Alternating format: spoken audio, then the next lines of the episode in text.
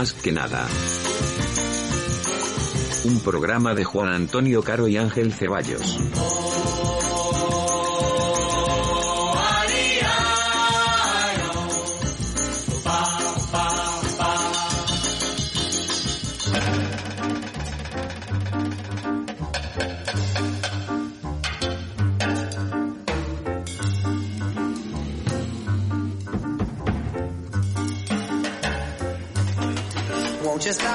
Decía una canción del último de la fila que la patria está en los zapatos. Es una metáfora preciosa que explica que formamos parte de algo más grande que nosotros mismos, que somos parte del mundo, que no podemos olvidar nuestra condición de caminantes, de exiliados, quizás de vagabundos.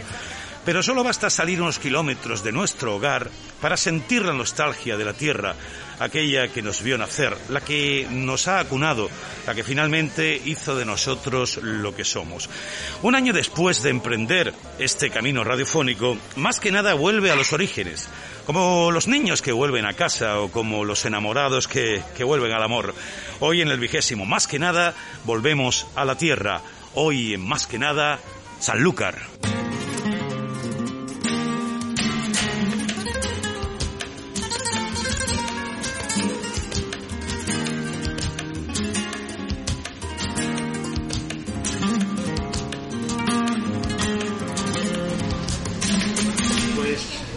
酒 Aquí estamos en Sanlúcar, en la Plaza del Cabildo concretamente, eh, en el Martínez Bar, gracias a la gentileza de los amigos eh, propietarios del establecimiento con quienes hablamos hace eh, un tiempo y precisamente cuando esto era un sueño, Ángel, ¿recuerdas? Cuando todavía no estaba formado el sitio, ¿verdad? hablamos de hacer un programa desde aquí, mira por dónde, unos meses después que estamos. Buenos días, Ángel. Hola, ¿qué tal? ¿Cómo estamos? Aquí en directo en la Plaza del Cabildo más de 20 años han pasado desde la última vez que tú y yo estuvimos aquí haciendo un programa en directo, ¿recuerdas? Correcto. Y estamos aquí para celebrar una cosa muy especial, algo que va a ocurrir en todo el año 2022 y es que San Lucas se va a convertir en protagonista no solamente desde el punto de vista em, turístico, que ya lo es, y cultural, sino también desde el punto de vista gastronómico.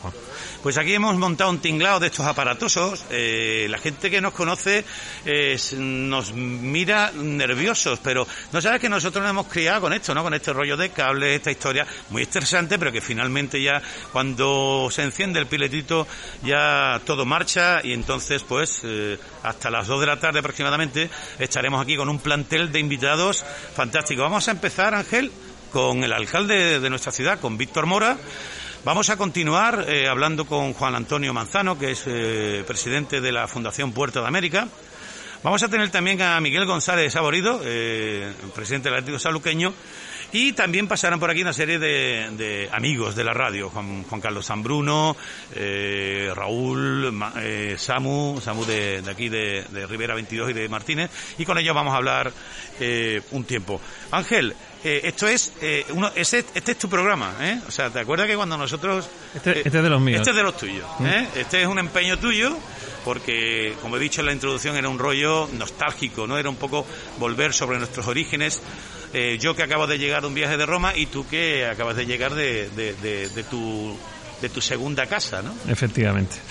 Pues sí, tenemos aquí un programa de esos de los míos que tú llamas, pero bueno, yo creo que va a ser un programa de todos. Y para empezar, para abrir boca, como bien decías, hemos invitado a don Víctor Mora, que es el alcalde de Sanlúcar. Esto ya lo saben todos sus conciudadanos, pero todos aquellos que nos escuchan desde cualquier lugar, ya no solo de España, sino del mundo y que, y que les encanta que les encanta esta localidad, pues eh, desconocen. Víctor Mora, que es el licenciado en Historia por la Universidad de Sevilla, se afilió al PSOE en 2001 y desde septiembre de 2012 es secretario general de la agrupación saluqueña de su partido y miembro del comité provincial.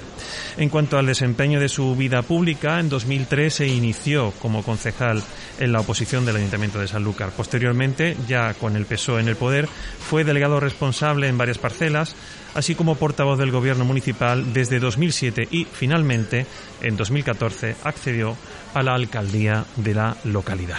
Don Víctor Mora, bienvenido y gracias por aceptar nuestra invitación. Muchísimas gracias, encantado de poder estar con vosotros aquí. Eh, Víctor, eh, íbamos a decir, eh, para presentar esta entrevista, esta, entrevista que Sanlúcar eh, se ha encontrado sin comerlo ni beberlo ante un 2022 lleno de oportunidades. Pero precisamente gran parte es precisamente por comerlo y beberlo. ¿Cómo afronta usted y el ayuntamiento este año que comienza ahora? Con mucha ilusión, pero sobre todo mm, con un trabajo previo. Eh, era una idea que veníamos trabajando, el vincular eh, la celebración del quinto centenario con, con también la, uno de los principales puntales que tiene Sanlúcar, como es la gastronomía, y hemos tenido pues esa oportunidad de convertirnos en capital española de la gastronomía. Lo afrontamos con la ilusión que se vive además en el pueblo y lo habréis podido comprobar. Mm, bueno, todo el mundo se respira ilusión, esperanza, alegría.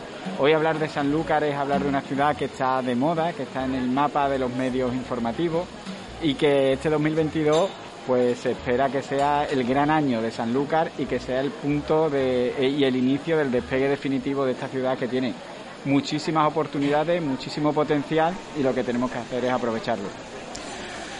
Eh, Víctor, eh, imagino que como nosotros, sabrá que entre los saluqueños hay mucha ilusión puesta en esta capitalidad gastronómica, pero también muchos temores por lo que de negativo pueda tener este nombramiento. El aumento de precios, por ejemplo, la masificación del turismo, el encasillamiento en un modelo económico concreto. ¿Qué tiene que decirnos al respecto o cómo, eh, ha planteado a priori estos posibles efectos negativos que pudiera tener? Es que realmente la gastronomía en Sanlúcar engloba los principales sectores productivos, lo decíamos antes, hablar de gastronomía en Sanlúcar es hablar de la actividad agrícola, que genera muchísimos empleos directos e indirectos. No debemos olvidar que tenemos dos cooperativas y una empresa en la Algaida que facturan más de 100 millones de euros y, son uno de los principales puntales del empleo en Sanlúcar. Hablar también de la gastronomía es hablar de la cofradía de pescadores, con más de 140 especies que se pescan y que comercializan por todo el mundo. Es hablar también de la manzanilla, y esto incluso también cuando lo unimos a la historia, como la Fundación de la Manzanilla, que la hemos vinculado al Centro de Interpretación de la Manzanilla, que nos ha servido para entender, nosotros lo sabíamos, pero para que la ciudadanía entendiera, primero que tenían que estar unidos, conseguir que todas las bodegas se unan en torno a un proyecto era muy complicado, sobre todo por el momento que, estaban viviendo, lo hemos conseguido y sobre todo también porque se ha vinculado a la historia. Y hoy en día hemos visto como eh, visitar las covachas han sido más de 10.000 personas en tres meses, lo que supone, pues creo que ahora mismo lo que más se ha visitado en Sanlúcar en los últimos tiempos. Y ahí hemos vinculado también la manzanilla, la historia, la cultura y el patrimonio. Pero también en la gastronomía son los bares, los restaurantes a lo que yo digo que es la gran oportunidad, no solo para, bueno, poner en valor nuestros productos con los precios, que también es uno de nuestros hándicaps, ¿no? que la calidad-precio es enorme, pero sobre todo para que a través de la formación consigamos que el que se trabaje en los bares no sea como el empleo cuando no se tiene nada, sino que a partir de ahora, como hay una gran oportunidad, como vamos a tener muchísimos turistas gastronómicos, que además son los que dejan más dinero en la ciudad, pues que se convierta en un empleo bien remunerado con formación y que se, llegue incluso a que haya muchos pues emprendedores que, abran sus bares, sus restaurantes, como lo estamos viendo, hay muchos jóvenes que además de esa gastronomía tradicional, de Balbino, de Bigote, pues se están abriendo camino con muchísimo éxito a nivel nacional. Porque quizás, Víctor, el reto es hacer de esto algo que no esté en el ámbito estacional, sino hacer de esto una un sector que tenga una continuidad en el tiempo. Claro, es lo que nosotros pretendemos, que a través de la gastronomía se venga a Sanlúcar, se compren sus productos y lo tenemos que hacer todo. Hay veces que yo también lo hablo con el mercado, tenemos que potenciar el que haya productos de la, de la agricultura sanluqueña, langostinos de Sanlúcar, que además tenemos las marcas distintivas, que son los que nos dan calidad y a la vez riqueza a la ciudad. Hablamos de patata de Sanlúcar, de arena fina, de manzanilla, de langostinos de Sanlúcar. Tenemos que hacer que los ciudadanos los primeros sean los embajadores de conocer esos productos para venderlos fuera. Y además pues que esto no se quede aquí, que cuando nos conozcan, que son muchos los que nos conocen, pues que ya se quede en el tiempo y que cada uno de los bares, restaurantes que participe en esta capital gastronómica, que tenga un logo en la ciudad en el que todo el que venga durante todos estos años que pasen, pues conozcan eh, lo que hemos hecho. Y lo comentaba con la alcaldesa de Toledo en un acto que tuvimos, que ellos habían sido capital gastronómica también y que después con el tiempo ya se había hecho un turismo eh, de todo el año, de ir a Toledo, además de por todo lo que ofrecía, para que desde el punto de vista gastronómico se convirtiera también en ese reclamo. Para nuestra ciudad, eh, este reto, formar parte de la red de gastrociudades, exige, entre otros aspectos, afianzar la profesionalidad, como decía, de los profesores, de los profesionales de la, de la hostelería, eh, mejorar la limpieza, por ejemplo, de, de bajo guía o de algunos sitios específicos. ¿Qué iniciativas va a desarrollar concretamente el ayuntamiento para ayudar a alcanzar estos objetivos?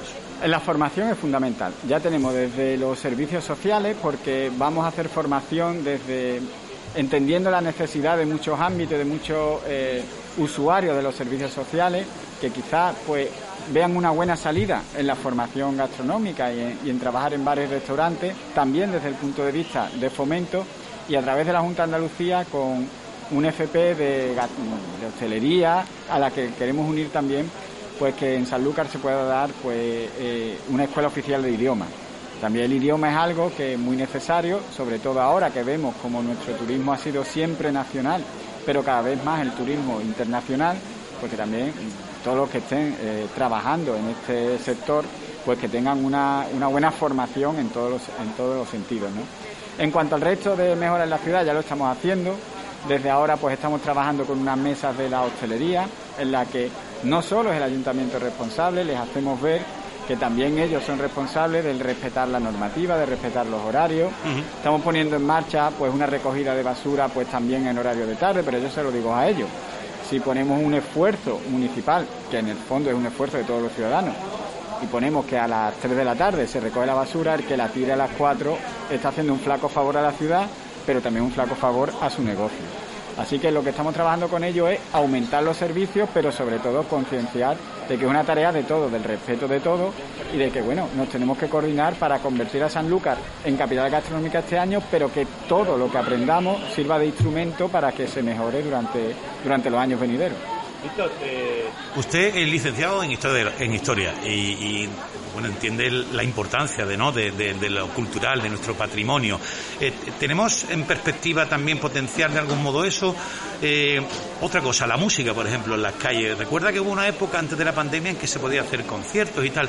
¿En qué está trabajando? ¿En la música, en la cultura? ¿Se está trabajando también en el ayuntamiento? Sobre todo en recuperar patrimonio a través de fondos europeos, porque realmente los ayuntamientos no, no es que ya no tengamos competencia, es que no tenemos recursos necesarios. Los ayuntamientos con pagar la nómina, pagar la luz y hacer cuatro actividades ya demasiado es. Pero estamos buscando fondos europeos. De ahí que hayamos creado en el ayuntamiento un equipo para captar este tipo de fondos. Un ejemplo es que hemos captado fondos europeos a través de la ERUSI y estamos en la rehabilitación de la antigua cárcel para que se convierta en un centro cívico y cultural en la zona del barrio alto. Estamos también mejorando bueno, y rehabilitando el castillito de Bajo de Guía para que se convierta en ese centro de interpretación del quinto centenario, porque nos uniría con el río, con Sevilla, que también tiene en Triana un centro de, interpretación del quinto centenario y sería también un buen reclamo turístico para ambas ciudades. Estamos trabajando a la vez en el arreglo de la Merced, también con unos fondos europeos, con fondos ITI, que pudimos captar de 1.200.000 euros. Estamos trabajando también y buscando subvención para la mejora del Palacio Municipal, aunque desde ya y esta semana va a salir la licitación del arreglo de todo el muro, que, estaba en malas condiciones. Es decir, estamos intentando, al igual que hemos hecho bueno, con la escobaya, ¿no? que, ha sido un acierto y, una buena iniciativa. Estamos trabajando en recuperar primero el patrimonio. Y a partir de ahí, bueno, lo decía, ¿no? La música y otros muchos aspectos es que estamos viviendo una época de incertidumbre, de incertidumbre, e incluso nos pasa que, no tenemos ni el apoyo de otras administraciones. Eh, nos dicen a través de la Junta de Andalucía, pongo un ejemplo, las carreras de caballo se pueden celebrar bajo su responsabilidad, y entenderá usted que la responsabilidad de un alcalde, pues bueno, llega hasta donde llega, o incluso las cabalgatas de reyes, bajo su responsabilidad, entonces, claro, todo el tema de aforos, de música, hace complicado la situación, hace que incluso, bueno, cuando celebramos conciertos, al reducir aforo, suponga que tengan que aumentar el, precio de las entradas, que sea menos asequible para todos los públicos. Yo lo que tengo es confianza en este 2022, en el que vamos a ir superando esta crisis económica y sanitaria, porque se han unido las dos, y, y que bueno, que volvamos poco a poco a la normalidad porque sería además el momento en el que Sanlúcar está despegando, que estamos en plena celebración y que estaremos preparados para esa recuperación.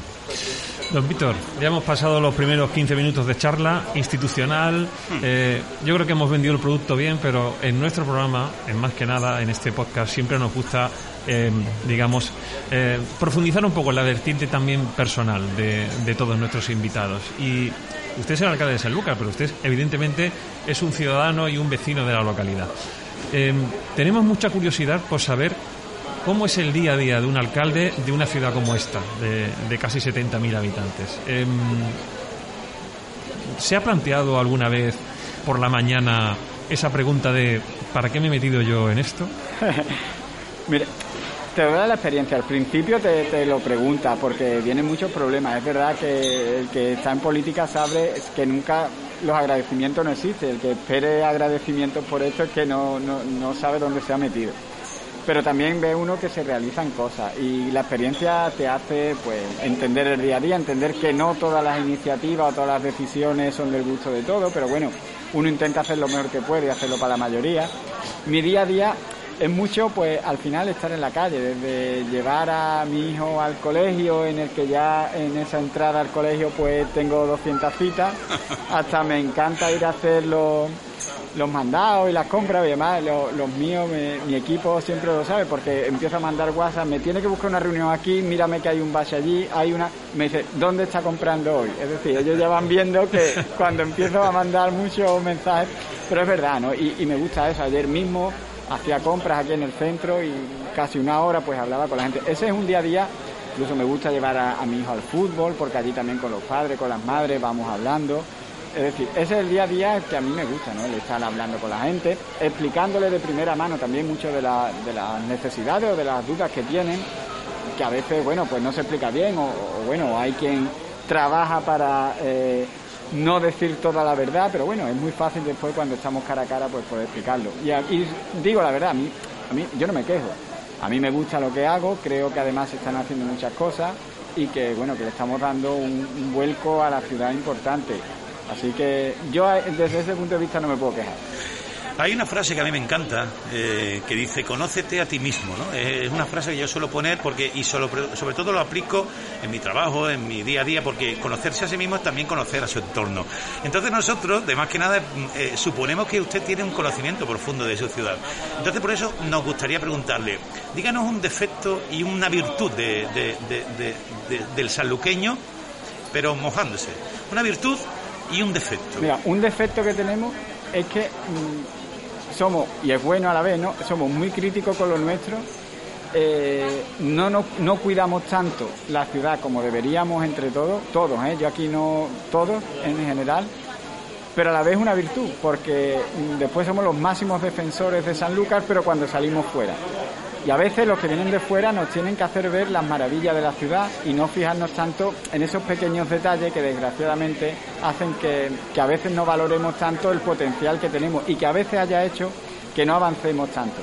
Hay veces que hay que tomar decisiones y, no, y no somos muy eh, dados al cambio. En Sanlúcar cualquier cambio cuesta mucho, hay que explicarlo mucho, todo siempre viene eh, eh, previa a una polémica, algún tipo de foro colectivo o plataforma que se crea para que no se lleve a cabo ese avance. Y cuando pasan los años se ve que ha servido, eh, bueno, pues se dan cuenta de que había que hacerlo. Pero es verdad que somos muy conservadores en los cambios, pero a la vez yo creo que tenemos una principal virtud que lo valoran, y te lo decía antes, previo a la entrevista, cuando hacemos encuestas, que hablamos de gastronomía, de carreras de caballos, pero lo que más valora el que nos visita es eh, la amabilidad del pueblo, el ambiente que se vive en las calles, como rápidamente te saludan, te hacen de la familia, que eso da también mucha seguridad al que nos visita y eso es el carácter nuestro del saluqueño que viene seguro de nuestra historia y que hace que eso no se pueda comprar ni comparar con otras ciudades. Eso lo tenemos aquí y es nuestra gran virtud.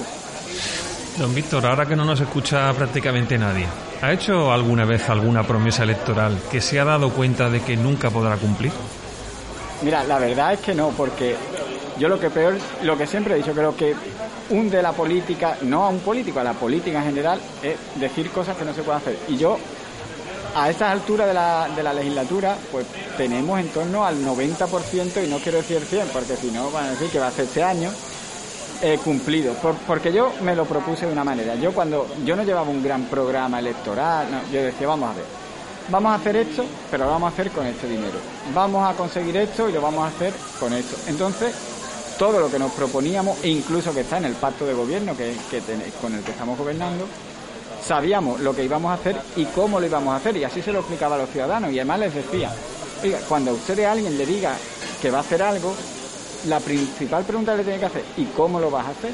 ¿Dónde va a estar ese presupuesto? Porque si te dicen, no, es que vamos ahí, vamos, pasará los años y no lo verán. Entonces, yo soy de quizás eh, no no tantas palabras, quizás no tantas promesas, pero sí muy práctico en lo que me propongo y ya digo, con lo que me comprometí con los ciudadanos, cuando acabe la legislatura prácticamente al 100% va a estar cumplido. Estamos aquí en la Plaza del Cabildo, en Martínez Bar, con Víctor Mora, tomando una copa de manzanilla San José.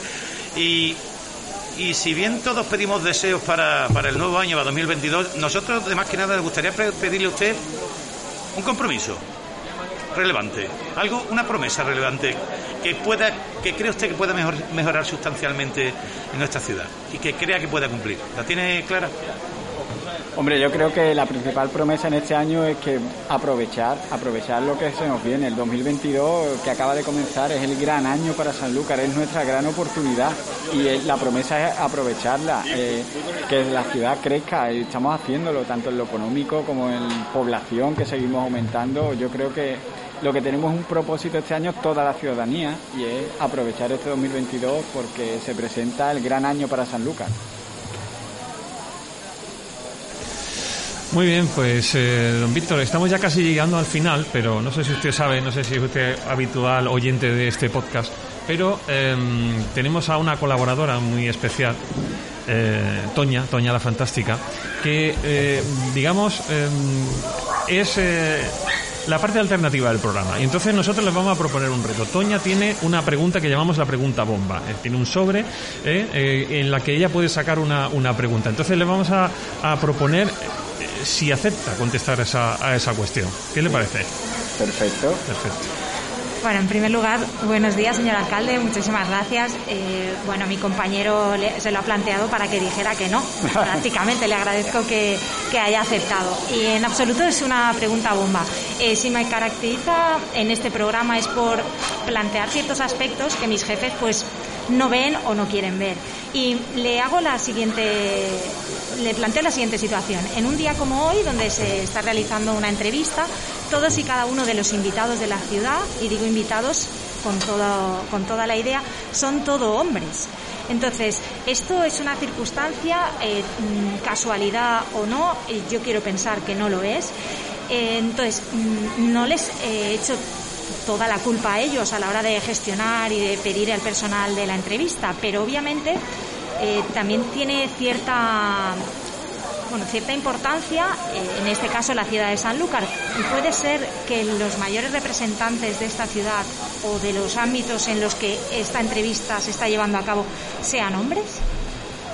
Desgraciadamente nos queda mucho por trabajar para que no ocurra eso. Es verdad que no en mi caso. Yo hasta ahora siempre lo digo, he tenido jefa, he tenido a la alcaldesa que era Irene García, a la presidenta de la Diputación que era Irene García y a Susana Díaz cuando estaba de presidenta de la Junta de Andalucía. Yo he tenido jefa eh, hasta el momento, pero es cierto que cuando mantenemos reuniones y, lo estamos viendo ahora que hablamos de la capital gastronómica, hablamos con las cooperativas, son hombres, cuando hablamos con las asociaciones, los representantes son hombres, los, los clubes deportivos, pues la amplia mayoría son hombres, y es algo en lo que tenemos que avanzar, avanzar muchísimo. Todo, ¿eh? todo, tanto hombres como mujeres, y porque a veces ocurre que, hay empresas que, son además eh, la presidenta o las propietarias mujeres, y tenemos reuniones y vienen los maridos algo que yo siempre, bueno, pues no entiendo ni entenderé. Pero es verdad, lo que me estás diciendo es cierto y eso es un gran reto que tenemos, no solo la ciudad, sino un gran reto que tenemos como país. Y, por ejemplo, eh, usted, que es representante del Partido Socialista Obrero Español, bueno, a través de la Ley de Igualdad del señor Zapatero y posteriormente con estas listas que impulsaron Cremallera y de Paridad, eh, ¿qué opina? ¿Está de acuerdo? Es decir, eh, su opinión al respecto, ¿qué le merece? Yo estoy de acuerdo, ¿por qué? Porque es que si desgraciadamente hemos ido viendo las fotos que se van haciendo de los distintos gobiernos de la nación y vemos como en los primeros en blanco y negro eran todos hombres y vestidos de chaqueta y muy poquito a poco se han ido viendo mujeres. Después están los que dicen, ah, pero ¿por qué?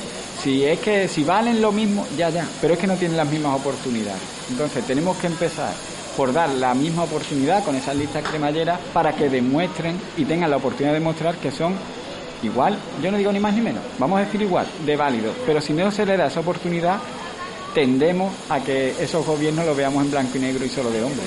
Y por ejemplo, en su, en su equipo de gobierno, eh, ¿qué es lo que ha sucedido? Porque, por ejemplo, de 13 miembros que conforman el, municipio de, la ciudad de Sanlúcar, de, de, esos 13, tan solo 5 son mujeres. ¿Qué ha sucedido? ¿Es a través bueno, de...? de, los 9. Es que tenemos... Nuestro partido tiene 9. Lo sé. Entonces, eh, nosotros no. Lo que ocurrió es que éramos, éramos igual, éramos 9, era impar, era 5 hombres, 4 mujeres por las listas cremalleras, pero dimitió una concejala para incorporarse a su trabajo, dimitió la siguiente y ya le tocó a un hombre, pero eh, realmente cuando iniciamos la andadura éramos cinco hombres y cuatro mujeres, porque empezaba por mí, que era hombre.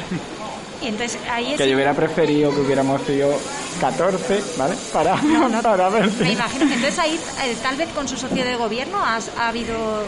No, porque le pasa lo mismo, es que son cinco... Empieza con hombre. Son cinco, empieza con hombre, y hay tres y dos.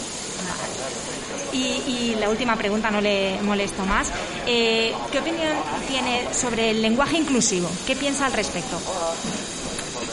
Pienso, lo, digo lo mismo, que es necesario para que hablemos, pero que el trabajo por la igualdad no se puede quedar en lo anecdótico del lenguaje inclusivo. Es decir, porque a veces sirve de arma para que se ridiculice por los que no creen en la igualdad eh, todo el trabajo que se está haciendo con un lenguaje inclusivo de todas, todas, todas, y al final queda en la broma, en el chiste, obviándose lo que realmente se pretende. Así que creo que es importante porque todo lo que lleve camino de guarda es importante, pero que no nos quedemos ahí. No nos quedemos ahí, que realmente entendamos el porqué del lenguaje inclusivo, pero que lo llevemos a la práctica en todos los ámbitos. Y, por ejemplo, entiendo que un alcalde obviamente no puede estar al corriente 100% de todo lo que se hace a su entorno a, del municipio, ¿no? Pero, por ejemplo, la página web del Ayuntamiento de Sanlúcar, que quieran o no, cuando pides información sobre la ciudad o quieres, y más ahora este año que viene, eh, ¿usted es consciente que, por ejemplo, ese lenguaje inclusivo no está tratado con mucho mimo? Es decir, eh, tienen imágenes de los concejales hombres y las concejalas son concejal delegado de turismo. ¿Es consciente de esto? Pues es más, fíjate, la delegada de, de, de, comunicación, comunicación y de, informática que lleva la página web es una mujer. Pero creo que también es a veces un error, porque yo eh, a mí me siguen poniendo mm, alcaldesa de Sanlúcar en muchos documentos. Yo ah, creo que a veces que no han cambiado, que no han ido ah. cambiando y yo tengo todavía alcaldesa de Sanlúcar en mi firma. Estupendo. Pues muchísimas gracias, señor alcalde, y un saludo. Nada, y no eran tan difíciles las preguntas. No, ya se, lo he dicho, ya se lo he dicho. Las bombas a lo mejor se las ha guardado. Pues, don, don Víctor Mora, muchas gracias por atender la petición de, de este programa, de Más que Nada, y mm, ha sido un placer hablar con usted, y esperemos que 2002, 2022 sea ese punto de inflexión que todos queremos y que todos estos cambios que se avecinan sean para bien. Sí, y además que lo veáis ustedes aquí en Sanlúcar, que estéis mucho más por aquí, que disfrutemos de estos cambios para bien que se prevén en la ciudad. Víctor, no todas las entrevistas que te hacen que le hacen son así, ¿no? En este No, hombre, que va. Estás hablando, por eso no tengo ganas de irme. si no hay otro invitado, yo me quedo un rato, ¿eh? Muy bien. Muchas gracias, Víctor. Muchas gracias.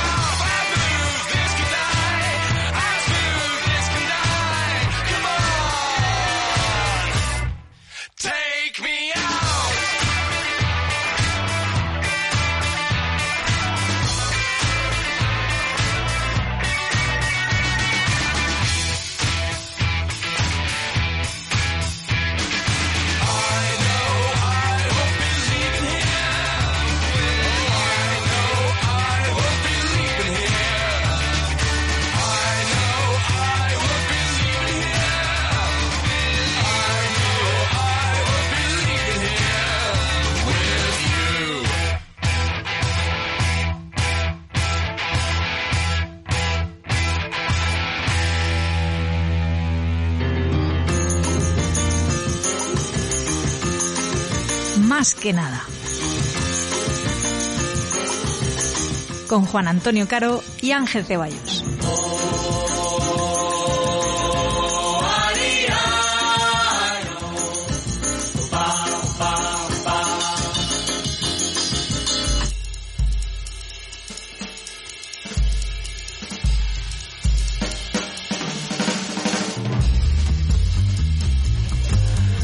Aquí estamos en la Plaza del Cabildo, en Sanlúcar, en este 4 de enero del año 2022, recién iniciado el año, nuestro primer compromiso eh, radiofónico con nuestros oyentes, más que nada radio.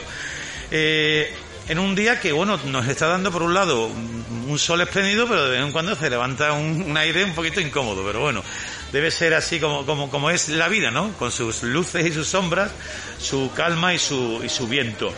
Precisamente vamos a hablar de algo vinculado con, con, con, con la brisa, con el mar, con, nosotros y con Sanlúcar en un, en un empeño específico 500 años después de, la gran gesta de, de, Magallanes y el Calo. Para eso vamos a hablar con Juan Antonio Manzano, que es el presidente de la Fundación Puerta de América, una entidad que nació con la vocación de aunar todas las fuerzas vivas de la sociedad que desean sumar esfuerzos y acaudalar iniciativas para conseguir que la conmemoración del 500 aniversario de la Vuelta al Mundo suponga para Sanlúcar un punto de inflexión a partir de la cual nuestra ciudad se sitúe en el lugar de la historia que le corresponde. Podemos leer en la web de la Fundación Puerta de América lo siguiente. No queremos que Sanlúcar, como ocurriera en el quinto centenario del descubrimiento, quede relegada otra vez, junto con otros muchos pueblos y ciudades, a esa segunda, tercera o última fila en el orden de asignación de las actuaciones y eventos que se fueran a llevar a cabo en nuestro país y en nuestra comunidad con motivo de esta efeméride. Juan Antonio Manzano, ¿qué tal? Buenas, eh, buenos días. Buenos días, ¿qué, tal? ¿Cómo andamos? Muy bien, estamos aquí muy bien. Eh, Juan Antonio, acabas de, de, de, de, escuchar, como he leído, un fragmento de, la web de, Puerta de América. Tras varios años de andadura, ¿dais, eh, ¿dan por conseguido este objetivo?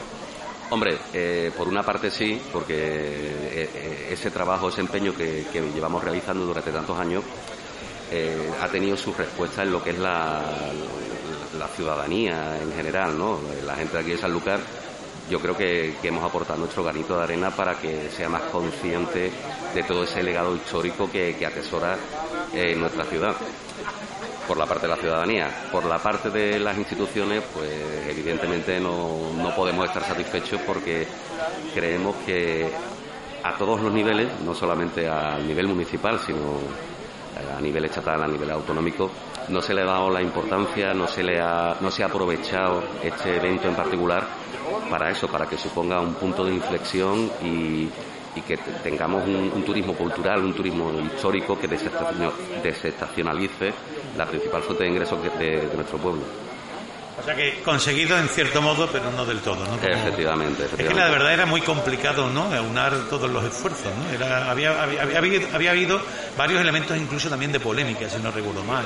Sí, bueno, polémica, polémica siempre está presente, ¿no? Y también el, el tema de, bueno, como bien has dicho antes, ¿no? Sanlúcar en, en el quinto centenario del descubrimiento de América, siendo uno de los puertos más, importantes para, para, eh, ese hecho, eh, no tuvo apenas la, presencia que realmente tenía que haber tenido.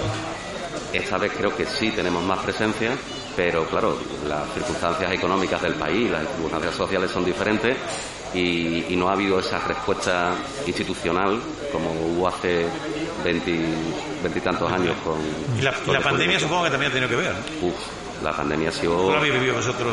Ha sido un freno espectacular. Nosotros teníamos... Eh, eh, llevamos dos años que casi en blanco, ¿no? que prácticamente lo único que hacemos es cubrir el, el expediente, hacer lo que podemos hacer pero sí que entre eh, la captación de recursos que, que, se ha necesitado para combatir la pandemia y sus efectos a nivel social y a nivel eh, sanitario, eh, también han desviado mucho el punto de interés.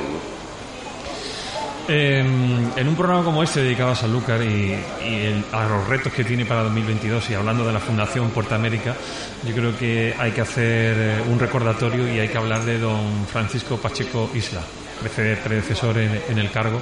Y yo creo que nadie mejor que usted para poder hablar sobre la importancia que ha tenido don Francisco en, este, en esta fundación. Hombre, Paco ha tenido una, importancia esencial no solamente para la fundación, ¿no? sino yo creo que también para, para activar ese movimiento ciudadano, para el reconocimiento de, de, por parte del sanluqueño de, su historia y de la importancia de nuestra ciudad en, toda la aventura americana. Y, hombre, Paco lo echamos continuamente, siempre lo tenemos en mente, siempre lo echamos de menos porque además fue el que el que sirvió de catalizador, ¿no? el que nos metió en el, en el cuerpo esa, esa drogadura que es el conocimiento de, de la historia de San Lucas. Es una presencia, ¿no? La figura de Francisco Pacheco, siempre que hacéis un acto y todo eso. Tan, tan honda fue la huella, yo porque mi suegro conoce, es un hombre que siempre me, lo menciona y tal, pero tan profunda fue la huella desde el inicio, entiendo sí, sí, sí, Además, eh, es algo que, no como he dicho, no solamente nos afecta a, los miembros de la fundación, ¿no? Sino eh, tú puedes hablar con, casi cualquier persona de Sanlúcar o, con el propio alcalde o con gente de otras instituciones diferentes a la nuestra y, yo creo que, a, todos les sirvió, sirvió para darle un empujoncito, para darle un apretoncito para que fueran conscientes de, esa de, esa responsabilidad, digamos, que, tenemos de, recuperar toda esa historia y todo ese legado. Quería comentarte que tú sabes que para, para, meterse en un empeño aquí en Sanlúcar eh, hay que tener mucha fuerza de voluntad, ¿no? Quiero decir, porque a veces no te lo agradecen, o a veces eh, no se te entiende, o son distintos puntos de vista y tienes que estar discutiendo. Le preguntábamos antes al alcalde si compensa el cargo, ¿no? Y te preguntamos a ti, eh, ¿tú crees que tomar un cargo de responsabilidad en una institución o en una situación específica compensa realmente? Hombre, si si te paras a pensarlo de forma pausada y tranquila, es algo muy complejo, ¿no? Ten en cuenta que para, en nuestro caso, en el caso de la Fundación, para todos los miembros del patronato, el, desarrollar la actividad de la Fundación supone eh, un coste de, tiempo, de esfuerzo, de, como tú dices también, ¿no? De discusiones, de que es enorme, ¿no? Es tiempo que quitamos a nuestras familias, a nuestras aficiones, a nuestros amigos pero luego cuando van saliendo adelante las actividades y va viendo el, desarrollo que van que van teniendo compensa compensa aquí nuestro principal motor es el amor que tenemos por, por Sanlúcar y por su historia y entonces todo lo que sea poner ese contenido en valor eh, eh, compensa bueno, estamos ya prácticamente enfilando los últimos meses ¿no? de, este periplo que empezó hace ya tres años prácticamente, eh, en septiembre, ¿no? si no me equivoco, eh, culmina ya el quinto centenario de la llegada del Cano. Y queríamos preguntarle cómo se presentan estos, cómo se presentan estos meses finales, cómo, cómo aborda la Fundación este último tramo ya de cara a la conmemoración.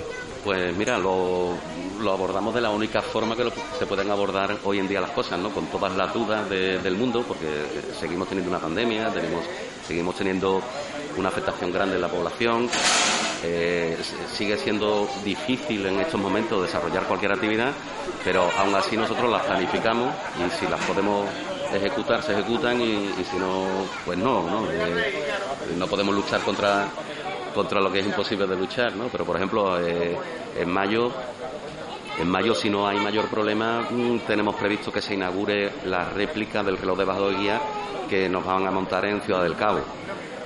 Eh, oye, que lo mismo para mayo o antes de mayo la cosa se pone allí fatal con la pandemia, con las variantes nuevas y no se puede hacer nada, pues habrá que dejarlo para mejor ocasión, ¿no? Pero bueno, ahí tenemos una, una carpeta, un portfolio de, actividades eh, en las que echaremos el, resto para, para, cerrar este periplo de, de la vuelta al mundo.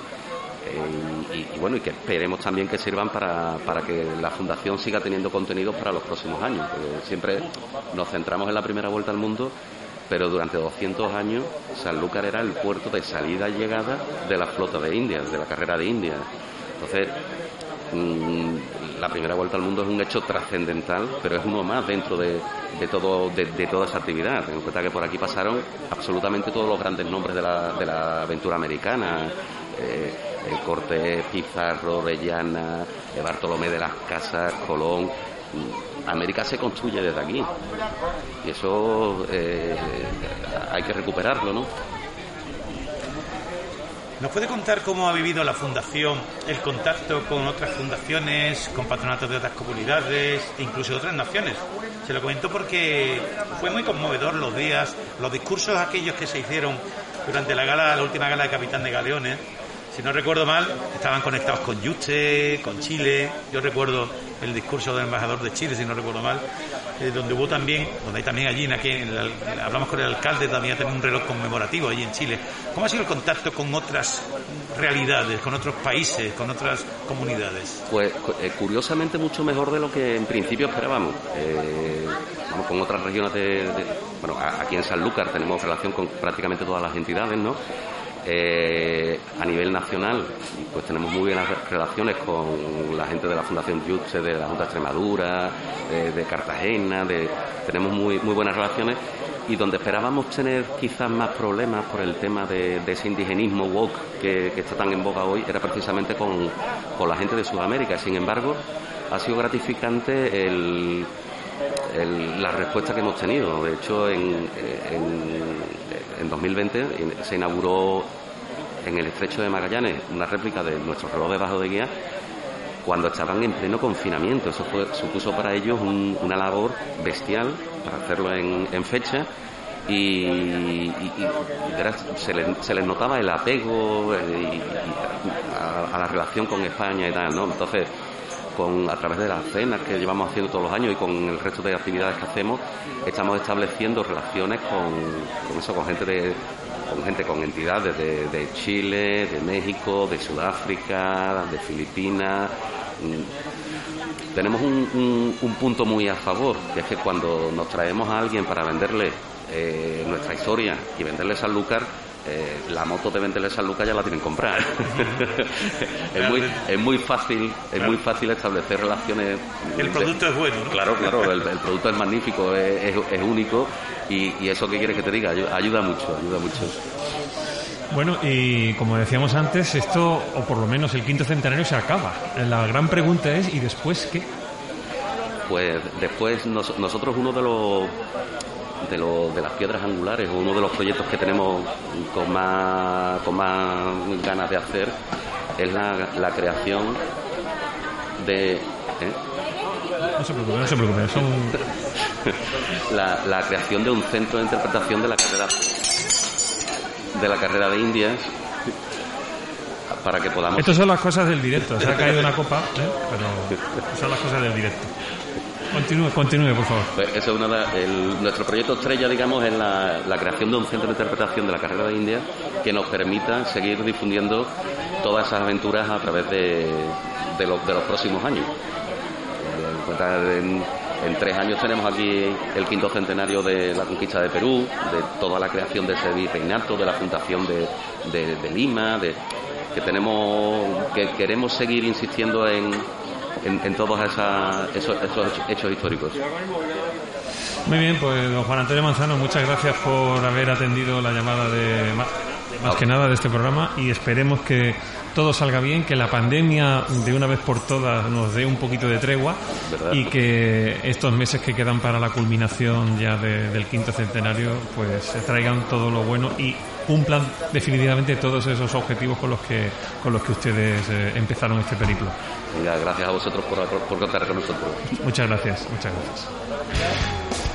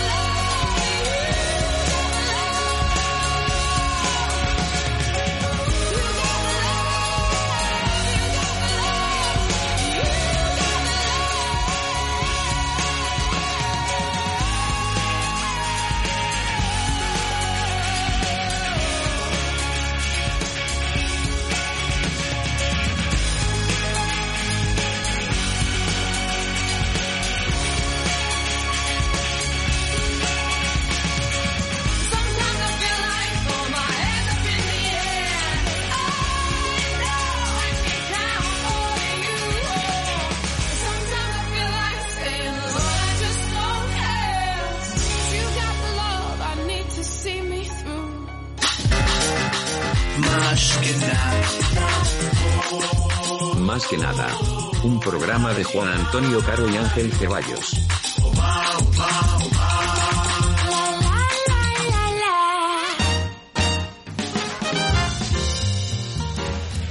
Más que nada 20, dedicado a Sanlúcar de Barrameda desde la Plaza del Cabildo. Son exactamente eh, la, la una del mediodía y en un programa en el que estamos hablando fundamentalmente de retos en los que nos vamos a, a, los que nos vamos a enfrentar en este en este año 2022. Acabamos de hablar con el alcalde Víctor Mora, eh, Juan Antonio Manzano, presidente de la Fundación Puerta de América, y en este momento nos vamos a hablar vamos a hablar con Miguel González Saborido, presidente del Atlético Saluqueño que nos está dando también muchas alegrías, ¿eh? nos está dando muchas alegrías eh, a los a los saluqueños. ¿Qué tal? Buenas tardes. Hola, ¿qué tal? Buenas tardes. Miguel Ángel, Miguel González Saborido, perdón, es abogado y desde 2019 preside el Atlético Saluqueño Club de Fútbol, tras una etapa de 14 años comandada por el empresario Manuel Fernández. Cuando, cuando Miguel llega al cargo hace dos temporadas, se puso como objetivo mantener la categoría en segunda B y crear una fuerte cimentación para seguir creciendo como institución. En cuanto a la cantera, no es solo formar buenos futbolistas, sino personas que sean responsables, es decir, educar en valores con el balón de fútbol de por medio. ¿Objetivo cumplido, presidente? Bueno, hasta el momento sí, ¿no? Estamos afortunadamente en esa etapa de crecimiento, en esa etapa de formación y actualmente podemos decir que, se está cumpliendo con el objetivo futbolísticamente hablando y, bueno, en cuanto a la cantera, igualmente a través de, los responsables, de los monitores que tenemos en cantera, pues, pues también podemos decir que se están cumpliendo nuestros objetivos. Queremos hablar en este programa, eh, don Miguel, de fútbol, pero desde un punto de vista no, no exclusivamente deportivo, que también ¿no? nos gustaría hacer mención un poco a, a lo que es el ámbito deportivo, sino al fútbol como un fenómeno social, como un fenómeno económico, prácticamente cultural. Em, decían los romanos al pueblo pan y circo. ¿Podríamos sustituir la palabra circo por fútbol ahora, en el siglo XXI? Perfectamente. Yo creo que sí. Yo creo que, que viene al, pelo esa, esa expresión. ¿no? Nosotros ahora, mismo y dada la circunstancia que la que estamos viviendo, desgraciadamente todo lo que sea eh, esa eh, ese de, fogar a través de, un balón de por medio, en concretamente Sanlúcar eh, gusta y además se nota una gana de fútbol, un ambiente de fútbol la temporada está siendo futbolísticamente bonita, pero, pero además eh, yo creo que hay, hay necesidad de, de, esa, de esa circunstancia y que, y que ruede la pelota para, para, bueno, significa un poco eso, ¿no? El, el desinhibirnos de los problemas diarios. Cuando, cuando se habla de valores, eh, cuando menciona esos valores en, que hemos mencionado anteriormente, ¿qué valores, aparte de, la mera distracción, qué valores puede representar el fútbol? Que siempre está visto un poco como, digamos, el, el, que, el que con el éxito ya está ahí, ¿no? Alejado de todos, ¿no? Como viviendo una, una, un, éxito de otros, ¿no? Pero ¿cuáles son esos valores? pero pero ese, esa reflexión que tú haces, que es acertada, en el Atlético Sanluqueño en concreto no es así, ¿no? El, el, el éxito del sanluqueño es sobrevivir día a día. Eh, somos un club que no somos sociedad anónima deportiva, somos una, nos regimos por las reglas de la asociación. Entonces, el, valor de la fidelidad, el valor del compromiso, el valor, hay muchísimos valores que el sanluqueño apuesta diariamente, ¿no? La responsabilidad que, que es lo que la junta directiva de este, de este club eh, asumió hace, hace casi tres años ya y, que estamos llevando a cabo. ¿no? Entonces, hay muchos valores que el fútbol eh, expone, que es un exponente eh, más allá de esa visión globalizada que tenemos de la primera a la segunda división. Al final, el fútbol de barro es otra cosa, es un fútbol modesto y que se inculcan otra serie de cosas que, que van más allá de eso que tú has comentado. La humildad también, entiendo yo, ¿no? Porque a veces cuando se pierde hay que saber que se pierde, ¿no? Hay que aceptarlo, hay que asumirlo.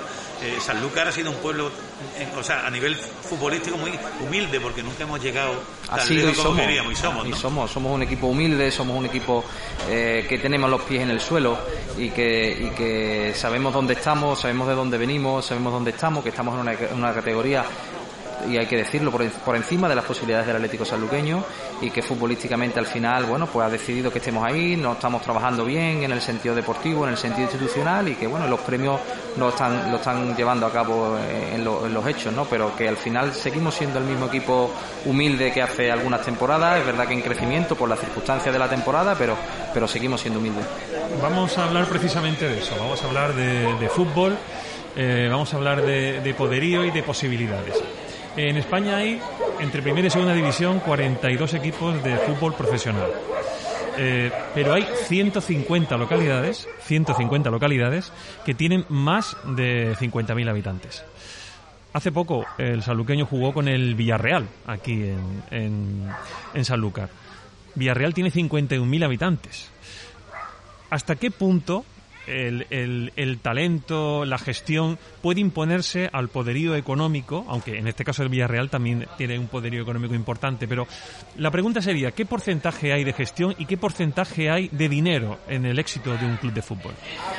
Pues no sabré decirte en porcentaje, lo que sí está clarísimo es que ambas eh, circunstancias deben ir de la mano, ¿no? Al final el fútbol no se entiende sin dinero, porque el fútbol es un deporte, pero no, no podemos obviar la parte de negocio que tiene el fútbol y, no tenemos, y tampoco sin, con una mala gestión o con una gestión eh, no del todo fructífera, pues tampoco avanzaríamos, ¿no? Entonces creo que son, es un binomio necesario, afortunado o desgraciadamente, pero es así, sin dinero no podríamos avanzar, no podríamos estar donde estamos y el, claro ejemplo es el equipo que tú dices, ¿no? Al final el, Villarreal, que es una población más pequeña que Sanlúcar, aunaron fuerzas, ha tenido una muy buena gestión económica, una muy buena gestión institucional, empezaron desde abajo y bueno, nos enfrentamos a ellos cuando estaban en, segunda B y, han llegado a estar en la élite y ahora mismo están en la mayor de, de las posiciones, entonces bueno, es una clara, es un claro ejemplo de gestión, de, saber hacer y, de, ese motor económico que le ha invertido o que se le ha impulsado a la ciudad, donde todos han ido a una, donde el estadio, por ejemplo, se llama Estadio de la Cerámica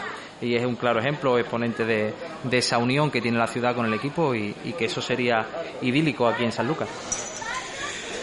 Las redes sociales, eh, las campañas publicitarias, la actividad que lleva el Atlético Sangueño en Twitter, la verdad que ha dado muchísimas satisfacciones. Yo que os suelo seguir, eh, yo pienso, esta gente se lo pasan estupendamente, se divierten mucho cuando con, ideando esas campañas, ¿no? Utilizáis referentes cinematográficos, de series. Hay ahí como un rollo cultural muy interesante que no ha tenido el fútbol aquí antes. Eh, ¿Hay algún community eh, manager, que haya que agradecerlo o son varias eh, ideas, varias personas pensando sí, eso? Sí, sí, hay, hay un community manager, hay una nosotros tenemos externalizado esa, esa parte de del, del club. Eh, es en una empresa que se llama Sinag Tandel Digital, que ya lo dije el otro día cuando me entrevistaban también en, en Radio Marca, ¿no? Curiosamente y agradecido enormemente. Es mi hermano pequeño quien, gestiona esa, esa parte del, del club y la verdad es que sí, que es una persona trabajadora, que ha dado una, un cambio a la seña de identidad del Atlético Saluqueño desde las redes sociales. Hoy es, el mejor exponente que puede tener el fútbol y nosotros ahí pues pues la verdad es que estamos bastante bastante al orden del día con, Radio Marca o Marca no, nos tiene siempre en su punto de mira como consecuencia del buen hacer de, de Pablo no entonces la verdad es que todo muy bien la gente ha aceptado bastante bien ese cambio y, y, gustosamente podemos decir que ahora mismo sí que es verdad que somos referentes en, en temas de redes sociales.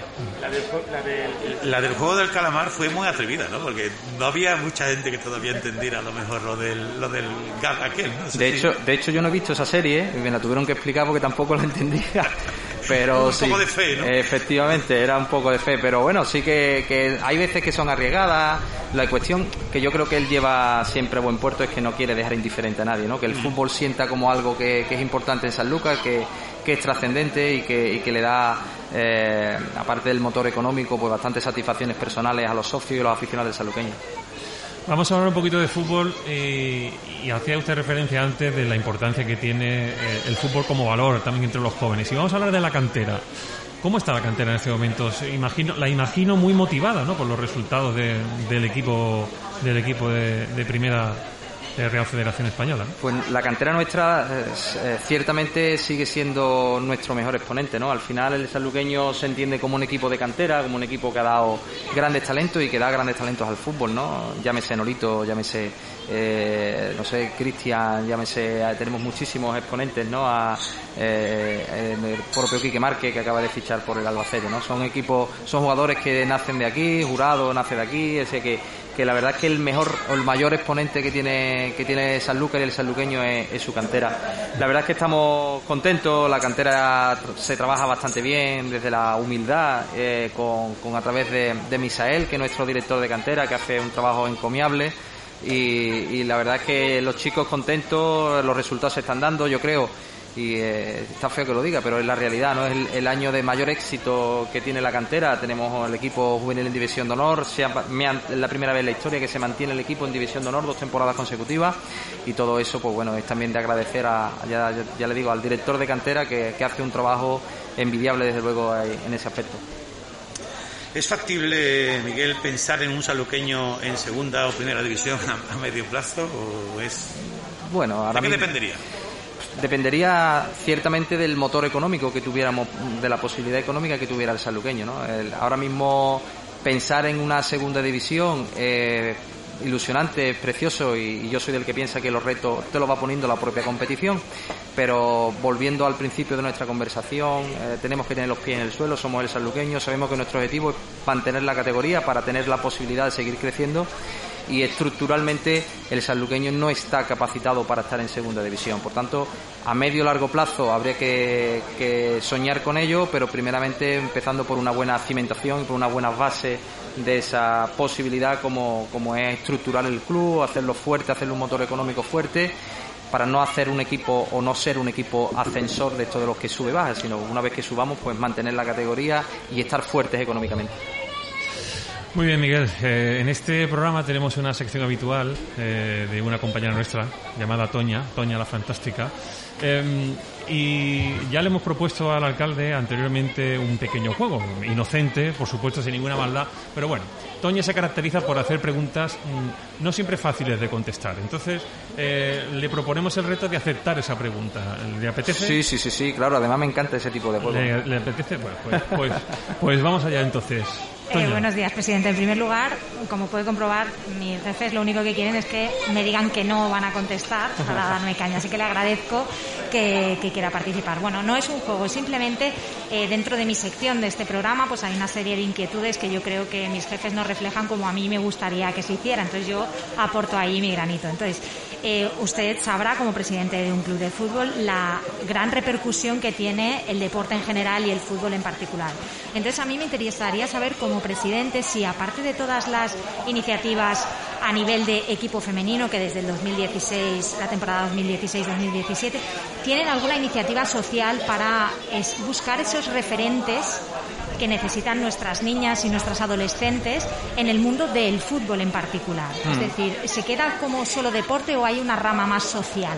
Vamos a ver, el equipo femenino nace como una necesidad social eh, demandada por el, por el fútbol en general, ¿no? el fútbol masculino, pero pero nosotros lo, abarcamos y eso fue una iniciativa de nuestro actual director de cantera que quería, eh, que creía que era necesario tener eh, esa, esa X equipo femenino, nació como un equipo senior. Eh, y actualmente pues tenemos las cadetes y tenemos también las infantiles ¿no? entonces vamos creciendo en cuanto a la necesidad y a la demanda y, entendemos que esa, esa necesidad como, como bien la denomina la hacemos desde esa doble vertiente primeramente deportiva, pero después sí que es verdad que desde las pequeñas vemos esa necesidad social, esa, esa forma, como decía al principio, de formación, de, valores, de, desde las más, de las más pequeñitas en cuanto a la igualdad y en cuanto al respeto que se da en el, en el fútbol. Y, por ejemplo, eh, en estas etapas iniciales, ¿hay diferencia en cuanto a economía? Es decir, ¿los patrocinadores tienen diferencias entre patrocinar a un equipo masculino? Obviamente, en, equipos eh, profesionales lo tenemos claro que sí. Pero ya desde edades tempranas, ¿esto también se nota? nosotros en el salugueño, desde luego, eso no lo hemos permitido nunca, ¿no? Nosotros, el tema femenino, el patrocinio del equipo femenino, eh, ha sido siempre a la misma, al, albor de la, del equipo masculino. Entonces, nosotros no te puedo contestar a eso porque realmente con nosotros nunca se ha dado, ni un patrocinador ha dicho, es que si el equipo femenino es menos, ¿no? O sea, nosotros en ese sentido hemos sentido siempre la equiparación, hemos sentido la igualdad, el, costo de, patrocinar el equipo femenino para nosotros es igual que para el equipo masculino y por tanto nuestros patrocinadores en eso sí han entrado siempre en la misma dinámica. Fantástico. Y por último quería preguntarle acerca del colectivo LGTBIQ+, que parece que un poco en el mundo del deporte hay eh, deportes que está mucho más aceptado, el fútbol hoy por hoy a nivel profesional, eh, no hay esos referentes fuertes donde nuestros chavales, en fin, estos colectivos se sientan representados. En el mundo más humilde, como usted menciona, del sanluqueño, ¿esto se, se trabaja?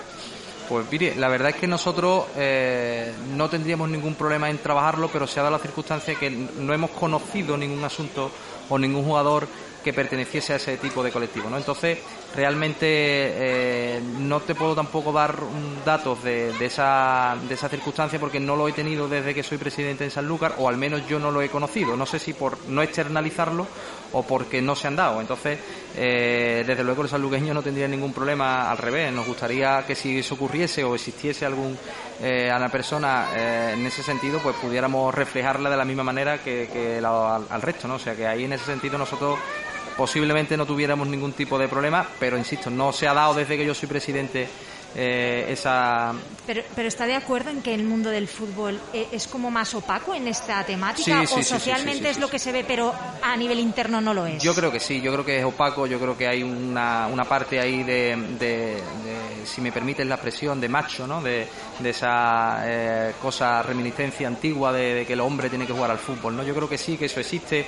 Creo que el fútbol eh, ha venido siendo machista. Sí que es verdad que se están aperturando bastantes puertas, pero, pero ha venido siendo machista y yo creo que, eso lo vamos a vencer entre todos. Y, bueno, de hecho en Sanlúcar eh, nos pitó en la, creo que en la jornada 2 una, una mujer árbitro y creo que tuvo o por lo menos bajo mi humilde punto de vista, el mejor arbitraje de la temporada. O sea que, que nosotros en ese sentido, eh, Sanlúcar está abierta a ese avance y, creo que, que, en el fútbol general acabaremos eh, con esa posible desigualdad. Muchísimas gracias y muchas gracias por estar aquí con todos nosotros. Nada, Encantada. gracias a vosotros. Mucha suerte. Pues, don Miguel, muchísimas gracias también de parte de, Juan Antonio y mía por haber venido a, a, este programa. Les deseamos muchísima suerte, muchísimos aciertos, porque yo creo que eso será bien para no solo el, equipo de, Sanlúcar, sino también para la, propia ciudad, la propia Totalmente, ¿no? Al final el Sanlúcar, el sanluqueño en este caso es un exponente de Sanlúcar, es un, yo creo que es el mayor exponente que tiene Sanlúcar desde hoy y dada la circunstancia de capital eh, gastronómica, pues igualmente somos embajadores de nuestra, de nuestra ciudad, de nuestra capital gastronómica y así vamos a seguir siéndolo durante esta, esta temporada. Así que nada, gracias a vosotros y, y a vuestra disposición. Muchas gracias, Miguel. Muchas gracias, Miguel.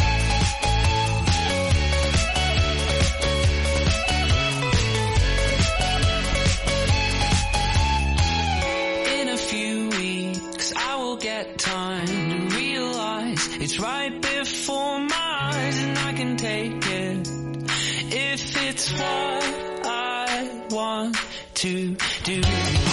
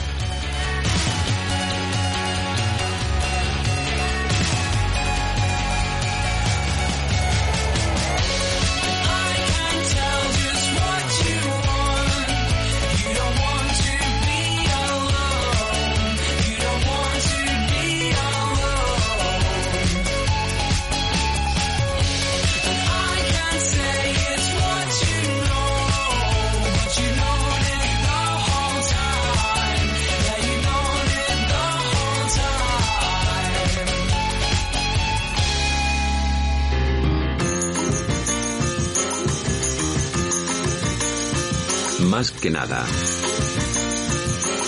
Un programa de Juan Antonio Caro y Ángel Ceballos.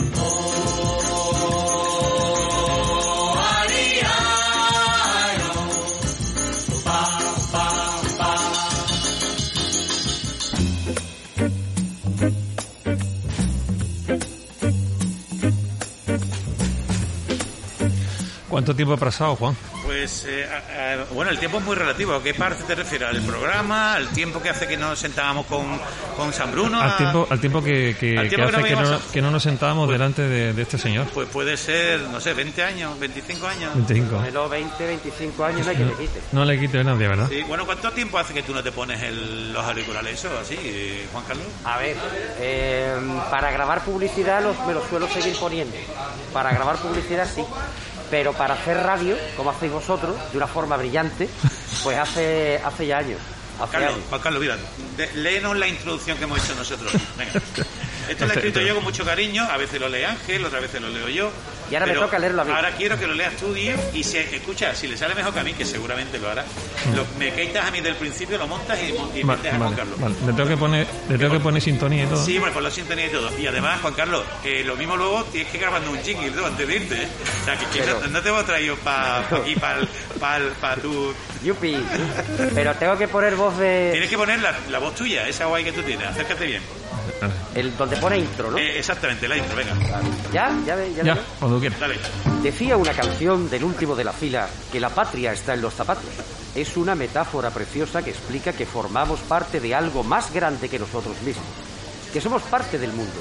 Que no podemos olvidar nuestra condición de caminantes, de exiliados, de vagabundos. Pero solo basta salir unos kilómetros de nuestro hogar para sentir la nostalgia de la tierra, la que nos vio nacer, la que nos acunó, la que finalmente hizo de nosotros lo que somos. Un año después de emprender este camino radiofónico, más que nada radio vuelve a los orígenes, como los niños que vuelven a casa, como los enamorados que vuelven al amor. Hoy, en el vigésimo Más que nada, volvemos a la tierra. Hoy, en Más que nada, San Lucas. Ahí lo tiene, ahí lo tiene el tío. Qué maravilla y además a la primera. A la primera, tiene que leerlo a la primera. Estas cosas no, no, estas cosas no nacen sabidas. Llevamos, hay mucho entrenamiento, Juan Carlos. Bueno, pues verás, esto es como montar bicicleta, no se lo olvida. No se te olvida nunca. Juan Carlos, ¿tú te acuerdas? No sé, bueno, el primer programa que nosotros hicimos, de más que nada, yo no sé por qué circunstancias, no podías tú, alguna historia, mm. eh, no pudiste estar, pero estuvieron todos los, compañeros de, toda la vida. Y esto es una forma también de, de conectar contigo en el programa 20 para hablar un poco contigo, ¿no? De la radio, de nuestro pasado juntos, ¿no? Los tres fuimos compañeros de, de cómo estás ahora y tal. Y, nada, eso era el motivo principal. Y sacarte un jingle. Pues nada, yo encantado, yo me dejo abusar, me dejo que abuséis porque sois vosotros, ¿vale? Si fuera otro no le dejo abusar, pero me dejo como sois vosotros y además él hacía mucho, hacía muchos años que no coincidíamos delante de un micrófono. Eh, guardo unos recuerdos maravillosos y recuerdos realmente entrañables y bonitos en la extinta Radio Occidental, La Voz del Bajo Guadalquivir. Y, y, bueno, yo encantado y agradeceros lógicamente que, me hayáis invitado, que, contéis conmigo y, me siento entre amigos y, en casa. Juan Carlos, tú eres de Jerez. Yo soy de Jerez. Pero tú ya estás vinculado con todo esto. Yo ten en cuenta una cosa, yo llego a Sanlúcar con 19 ah, años. Hace 30 años que yo llego a Sanlúcar. Eh, yo empiezo en la radio como todos los niños de 15, 16 años que, que, que les gustaba la radio y que querían ser locutores y empiezo en los 40 principales Jerez. Entonces, claro, ya a partir de ahí eh, vas haciendo un poquito de... Va... No, no, yo... Te van, te van a quitar, te van a quitar la copa. ¿Te has pedido agua? ¿Quién te ha visto y quién te ve, Juan Carlos? Es que lo que pasa es que desayuno hace un rato, ¿sabes? que no, que era feo, yo no quería decirlo. Pero coño, es que, es que desayuno hace un rato. Y entonces, bueno, pues el, yo digo que la casualidad no existe, que la suerte no existe, ¿no?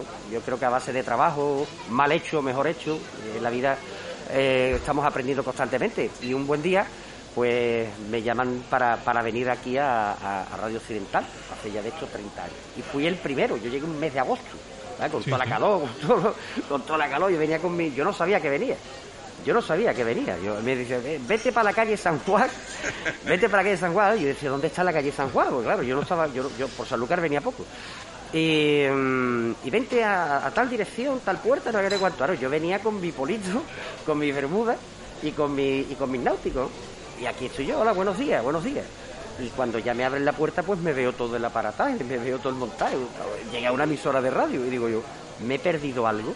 Y a partir de ahí, bueno, pues eh, estuve en Radio Occidental oh, seis años, seis años. Después eh, volví otra vez, me fichó otra vez la, la C, me ficha Radio Jerez, pero me trae otra vez para acá, de delegado de, de Radio Ley y de, y de la, y de la C. Y en el año 99 pues me ficha, me ficha la COPE pero la vinculación con Sanlúcar no la he perdido, nunca. Ya te digo, o sea, 30 años en, en Sanlúcar y ya afortunadamente vivo aquí y me voy a empadronar aquí. ¿Por qué? Porque, bueno, a nivel profesional eh, ya mi vida la tengo aquí, personal y, y profesional ya, ya, está aquí, por lo cual la lógica dice que, que, que me empadrono aquí y además si tengo que ir a Jerez o me tengo que mover por el resto de la provincia por, por temas profesionales, estamos a 15, 20 minutos, ¿verdad? Que tampoco hay que... Y aquí se vive muy bien, siempre me ha gustado, se vive muy bien. Yo descubrí Sanlúcar hace 30 años y ya no me quise ir. ¿Y cómo ves tú la radio ahora ves que han pasado 25 años de aquello? Bueno, yo he escuchado, yo he escuchado de todo. Yo he escuchado de todo. Decía que la radio iba a desaparecer. Eh, he escuchado también que venía la radio digital y que la radio digital iba a acabar con la radio analógica. Nada ha pasado. ¿Por qué? Porque la radio es un medio tan masivo y es un medio tan mágico, tan cercano, que yo entiendo que no va a desaparecer la vida. Se podrá ir innovando, como por ejemplo lo que hacéis vosotros, radio por internet. Me parece una idea fantástica porque hay que irse amoldando a los nuevos tiempos y a, a, a, a lo que te va demandando también el, el, mercado. Pero la radio como tal, la radio ha ido afortunadamente evolucionando, pero yo entiendo que a mejor, ¿vale? Todo el mundo va cumpliendo años, todo el mundo se va intenta buscar ese puntito de profesionalidad, de perfección, y a partir de ahí yo soy de los que digo que larga vida la radio. ¿Vale? Yo entiendo que lo más probable es que me muera con un transistor en la oreja. Quizás el secreto es la compañía que hace siempre la radio, ¿no? Sí, sí, Eso sí, lo por dice- los grandes maestros lo dicen, ¿no? Iñaki Gabilondo. Carlos Herrera, eh, Luis, eh, Luis del Olmo, hablan de la compañía, ¿no? Que ejerce, ¿no? La, la radio te acompaña, ¿no? Sí, y ese sentido también de la intimidad entre oyente y comunicador es bestial. Ese nexo de unión que se crea, ese vínculo, ese lazo. eh, la televisión, por ejemplo, con el debido respeto, mm, no termina de, conseguirlo. Los medios digitales tampoco terminan de conseguirlo, los convencionales. Pero la radio, la radio es la, la gran novia, la eterna novia que siempre nos va a tener enamorados. Juan, hay que dar una sección a este hombre. Sí, hombre, por supuesto. Tú sabes Yo que venía Juan aquí a hablar de mi libro. a ¿Cómo le hablar he de su dicho? libro. Como le he dicho, Ah, yo vengo aquí a hablar de mi libro. El otro día coincidí con, con Juan Carlos, yo, yo fui invitado, él iba en- en, eh, desempeñando bueno, en la representación de- del- del medio en, en el que él está trabajando. Se llama Sanlúcar Ciudad, ¿no? Cuéntanos ese proyecto. Sanlúcar Ciudad, bueno, pues Sanlúcar Ciudad es menor de edad, ¿vale? Sanlúcar Ciudad nace en el mes de mayo, en el mes de mayo del 2019. En el mes de mayo del 2019. Y es un periódico digital, es una, es una idea que me apetecía mucho, es un medio que, que bueno, que también domino, y al final es comunicación. Al final es comunicación. En lugar de contarlo, pues lo escribes, lo redactas.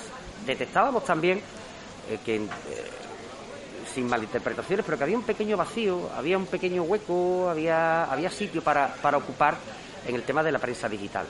Porque no había medios de comunicación digitales. Tenemos la información, que lleva una trayectoria impecable después de tantísimos años, pero bueno, sigue con el papel y demás. Pero un medio de comunicación que contara las cosas del día a día de Sanlúcar, abriendo un poquito más el, eh, la, eh, la amplitud de miras, abriendo, abriendo un poquito más el catálogo, para, para, en definitiva, contar las cosas que pasan en la ciudad día a día. Y eso es lo que hacemos. Y gracias a Dios, bueno, pues mm, ya hemos superado, ya hemos superado con creces el millón de visitas, con lo cual yo creo que tampoco es moco de pavo. A mí me decía gente que, amigos míos que tienen, eh, que, que también tienen periódicos digitales, pero en Sevilla, en Madrid, decía, estos son números de 3, 4, 5 años. Y sin embargo, en apenas dos años lo hemos, lo hemos conseguido. El secreto, yo entiendo que lo que hacemos gusta a la gente. Entiendo, entiendo que lo que, que lo que hacemos Hombre, si hay un millón de clics, yo creo que hay algo, algo detrás, ¿no? y como lo hacemos y como tratamos la, la- la información y como tratamos la noticia, nos gusta también ser creativos.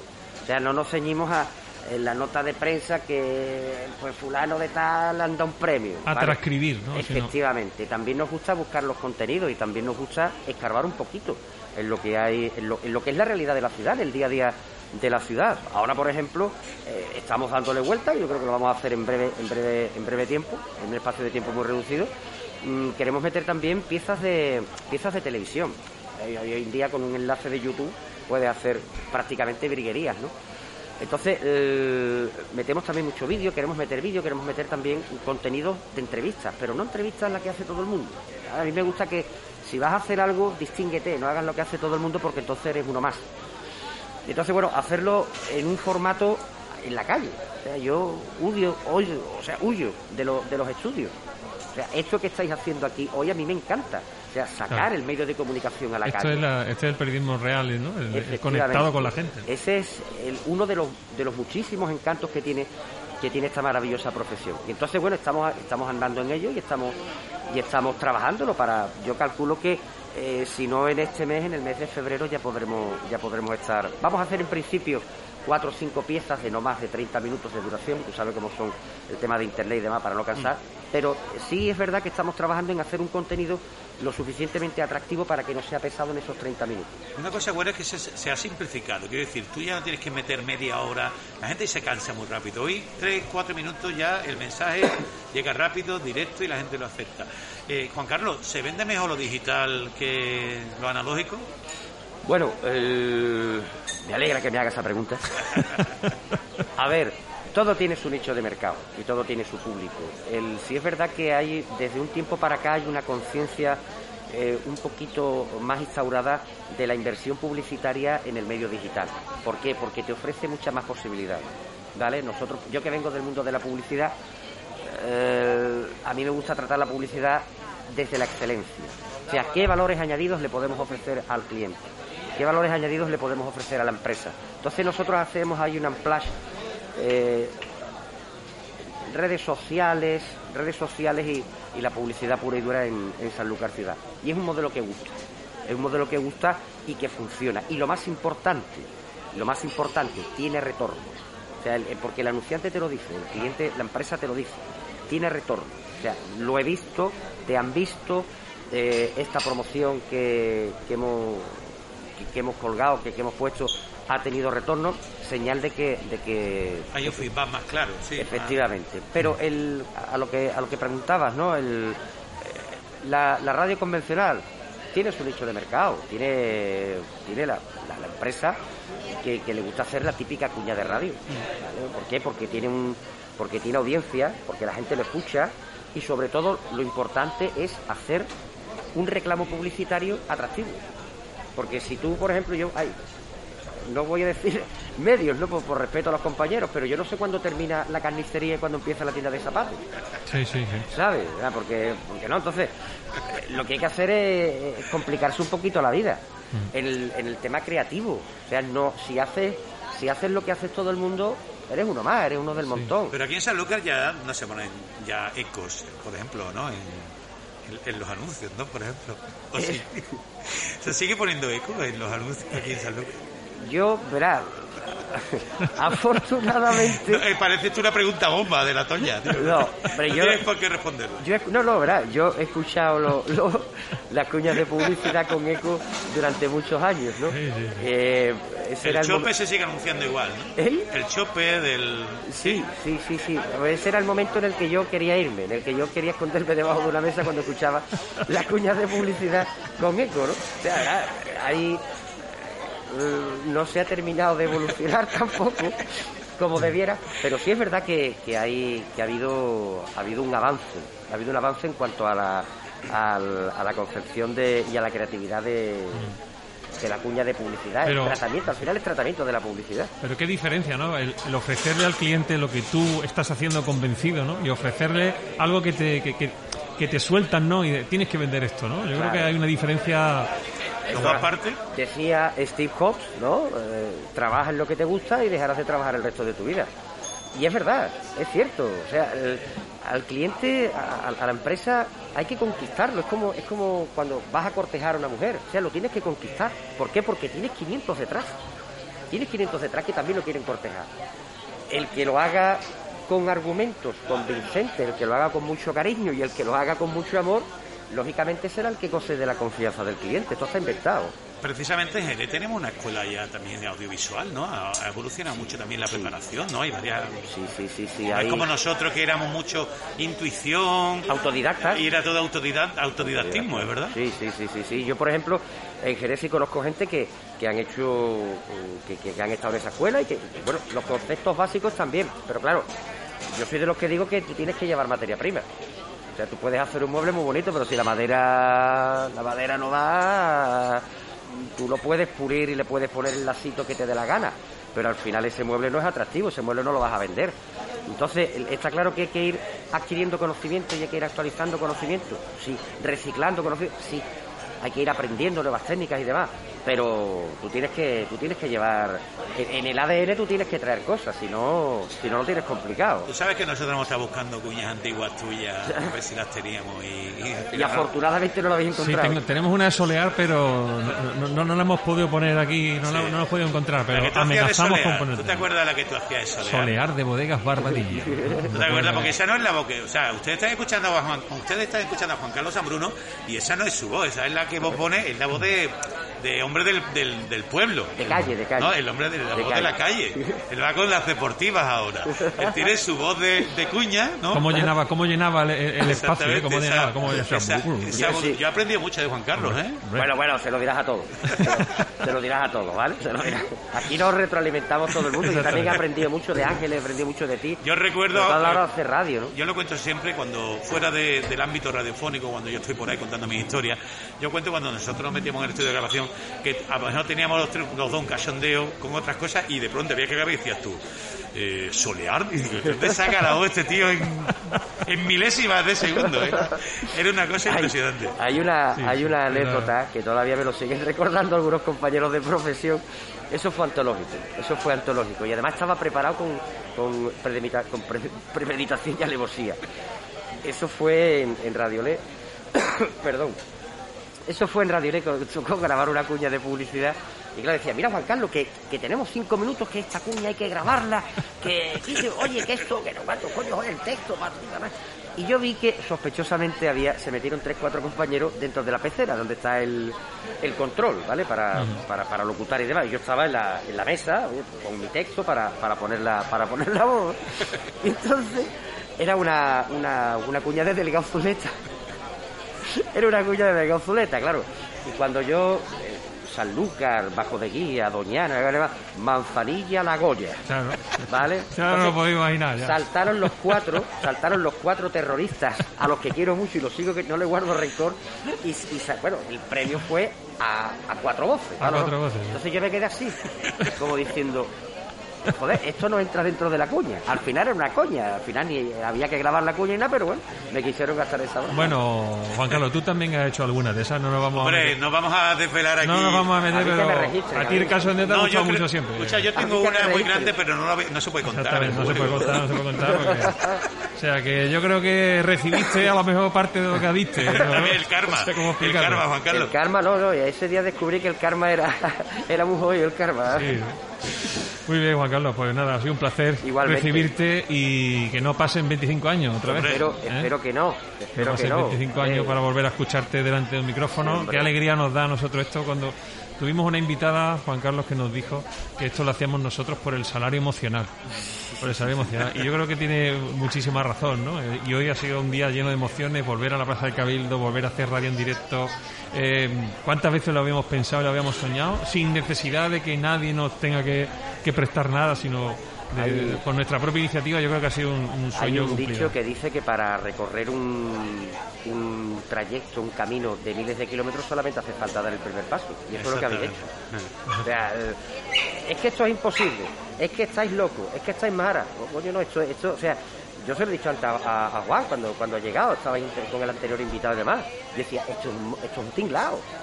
Esto es un tinglao, esto es un tinglao importante, o sea, me encanta. O sea, Claro, veo esto, me encanta porque además, eh, con, con- o sea, no con pocos medios, pero que no necesitas una infraestructura bestial para decir voy a hacer radio. Es que con un ordenador, eh, con micrófonos, con cascos, con, con, con cuatro cosas, con una conexión a, a internet, es que ya se hacen maravillas. Ya se hacen maravillas. Y, y- y yo, verá, yo, yo estoy feliz como una perdiz y estoy flipando en colores con lo que estáis haciendo porque me encanta. O sea, yo ya había seguido. Para que eso no se puede decir para que nos vengáis arriba, pero bueno. Yo ya había seguido. Y él, y, bueno, y me dio mucha alegría volver a saber de vosotros profesionalmente, porque mm, está feo que lo diga, pero, coño, eh, de Sanlúcar ha habido un top ten, un top ten eh, de locutores de radio. Pero no de locutores de radio que locutan, sino de creatividad, de darle contenido a los programas y demás. Y, y- y bueno, yo creo que en ese top ten siempre habéis, siempre habéis estado. Yo por lo menos siempre os he tenido considerado en ese top ten, porque ponerse delante de un micrófono con un papel lo hace cualquiera. ¿Vale? Ahora darle contenido, crear, porque al final se trata de crear, de crear algo bonito, de crear algo atractivo. Eso no lo hace todo el mundo. Es lo que hablábamos antes, o sea, tú te puedes ir a una escuela, pero si no traes materia prima, moscas como abejorro. Efectivamente. Juan Carlos, un- unos minutos maravillosos que hemos pasado, Igualmente. lo repetiremos, mucha suerte con Sanlúcar Ciudad, cuenta con nosotros para lo que haga falta Lo sé. y seguiremos hablando. Daros por hablando. jodidos los dos, ¿vale? Daros por jodidos que tiraré de vosotros. Hombre, Juan ¿vale? Carlos. La no. confianza no da Trátanos bien. muchísimo. Trátanos bien por los viejos tipos y por los nuevos, por favor. Está claro. Muchas Enhora- gracias, Juan Carlos. enhorabuena y muchas felicidades por lo que estáis haciendo, me encanta. Muchas gracias. Muchas gracias, Juan Carlos.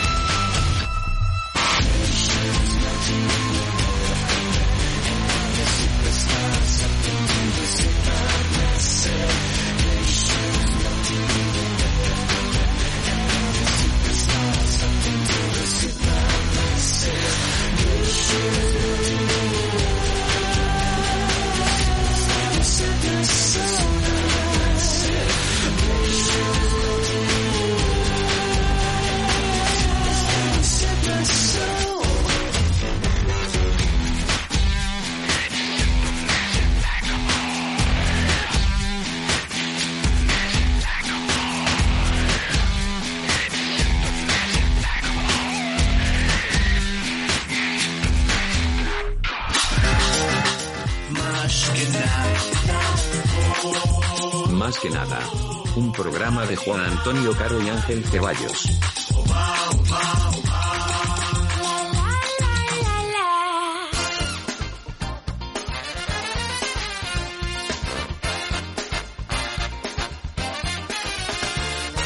Más que nada 20 desde Sanlúcar, más que nada 20 Sanlúcar en la Plaza del Cabildo, bueno, en realidad en, en el Martínez Bar, en realidad estamos ahora mismo, amigo Raúl, amigo Samu, estamos en lo que hace unos meses era solamente un sueño, era solamente un proyecto. ¿Acordáis cuando en el programa aquel de- del beber os entrevistaba y decía, ¿qué proyecto tenías y tal?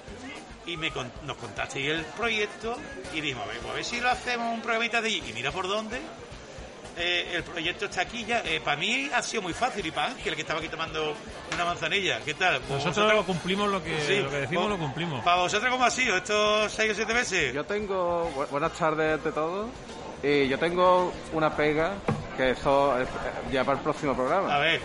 Que el próximo programa lo tenemos que hacer en la barra, preparando unos tragos, unos coctelitos y charlando. Escucha, lo que pasa es que hoy ha habido una cierta oficialidad, es verdad. No es Ah. exactamente el que teníamos planteado, pero vamos, que eso lo hacemos nosotros. cuando- Hombre, claro, claro, esto es el próximo, esto tiene que continuar, ¿no? Hombre, tiene que seguir el proyecto para adelante, ¿no? Tiene que, en niño que ponerlo grande. Oiga, eh, Carlos, Buenas lo que- tardes. Lo que, pasa es que, buenas tardes Raúl, lo que pasa es que digo yo, va a ser mucho jaleo también para esta gente meterla. Y ya bastante tenemos con habernos apoyado, con habernos dado el sitio. Hombre. Aquí te estamos cogiendo medio bar, ¿no? O sea que No, hombre, ya con eso pero- estamos agradecidos. Pero sí que es verdad que eso habría que hacerlo una horita un poquito más tonta, que haya menos jaleo, entonces... O sea, ¿te acuerdas que en un principio era en el Lumier, los cuatro allí haciendo cócteles, ¿te acuerdas? Digo, Que. Bueno, ahí está. Todavía. Ese otro también que ¿eh? meter. Lo tenemos pendiente. Y bueno, el proyecto, mira, que aquí estamos. Ha salido todo, todo bien y estamos trabajando tío, y andando. Eh, adaptándonos. poco a poco y... Era una cosa muy personal, ¿no? ¿Veíais que era arriesgado también el, el empeño o, ahora todo lo pasado? Hombre, arriesgados siempre son todos todos los proyectos, ¿no? Y lo sigue Eh, siendo, lo sigue Y siendo. más en estos tiempos que, que estamos pasando ahora mismo, ¿sabes? Con la pandemia, etcétera, etcétera. Pero también queremos mucho en nosotros, nuestro, nuestro conocimiento y la verdad el sitio es inmejorable. Creo que al final ha quedado bastante elegante y bastante coqueto. Todavía quedan muchas cosas por mejorar, Otra cosita, ¿eh? pero ahí estamos, trabajando y poquito a poco. Eh, ¿qué, qué, qué protagonismo habéis tenido vosotros en lo de Sanlúcar Gastronómica? Los medios, o sea, vosotros, el grupo que formáis vosotros, fuisteis a Valladolid, allí se, se llevó a cabo la- el anuncio. ¿Cómo vivisteis ustedes aquella experiencia de la Sanlúcar Gastronómica justo en Valladolid, en qué contexto? Bueno, nosotros eh, hemos hecho una asociación de bartenders eh, de aquí de San Lucas, ¿vale? Entonces, mediante esa asociación, eh, se puso en contacto el ayuntamiento con nosotros para, eh, para ir a Valladolid a la feria de... que hay una feria de, de cócteles destilados, de todo relacionado con el bar, que es to- to- to- todos los años. Y, nada, y fuimos a patrocinar un poco San Lucas, lo que es eh, hacer cócteles con, con los vinos de con manzanilla, con los vinos de aquí de la zona. Y, y también para el tema de ciudad gastronómica, aproveché un poco y eso, y darle a conocer un poco ese, ese aspecto también que, aparte de comer, también se bebe bien. Se come bien y se A bebe bien, aquí está Lucas, claro. ¿Y esa parte estuvo bien cubierta? Sí, ¿no? Hombre, hombre, esto estuvo superior.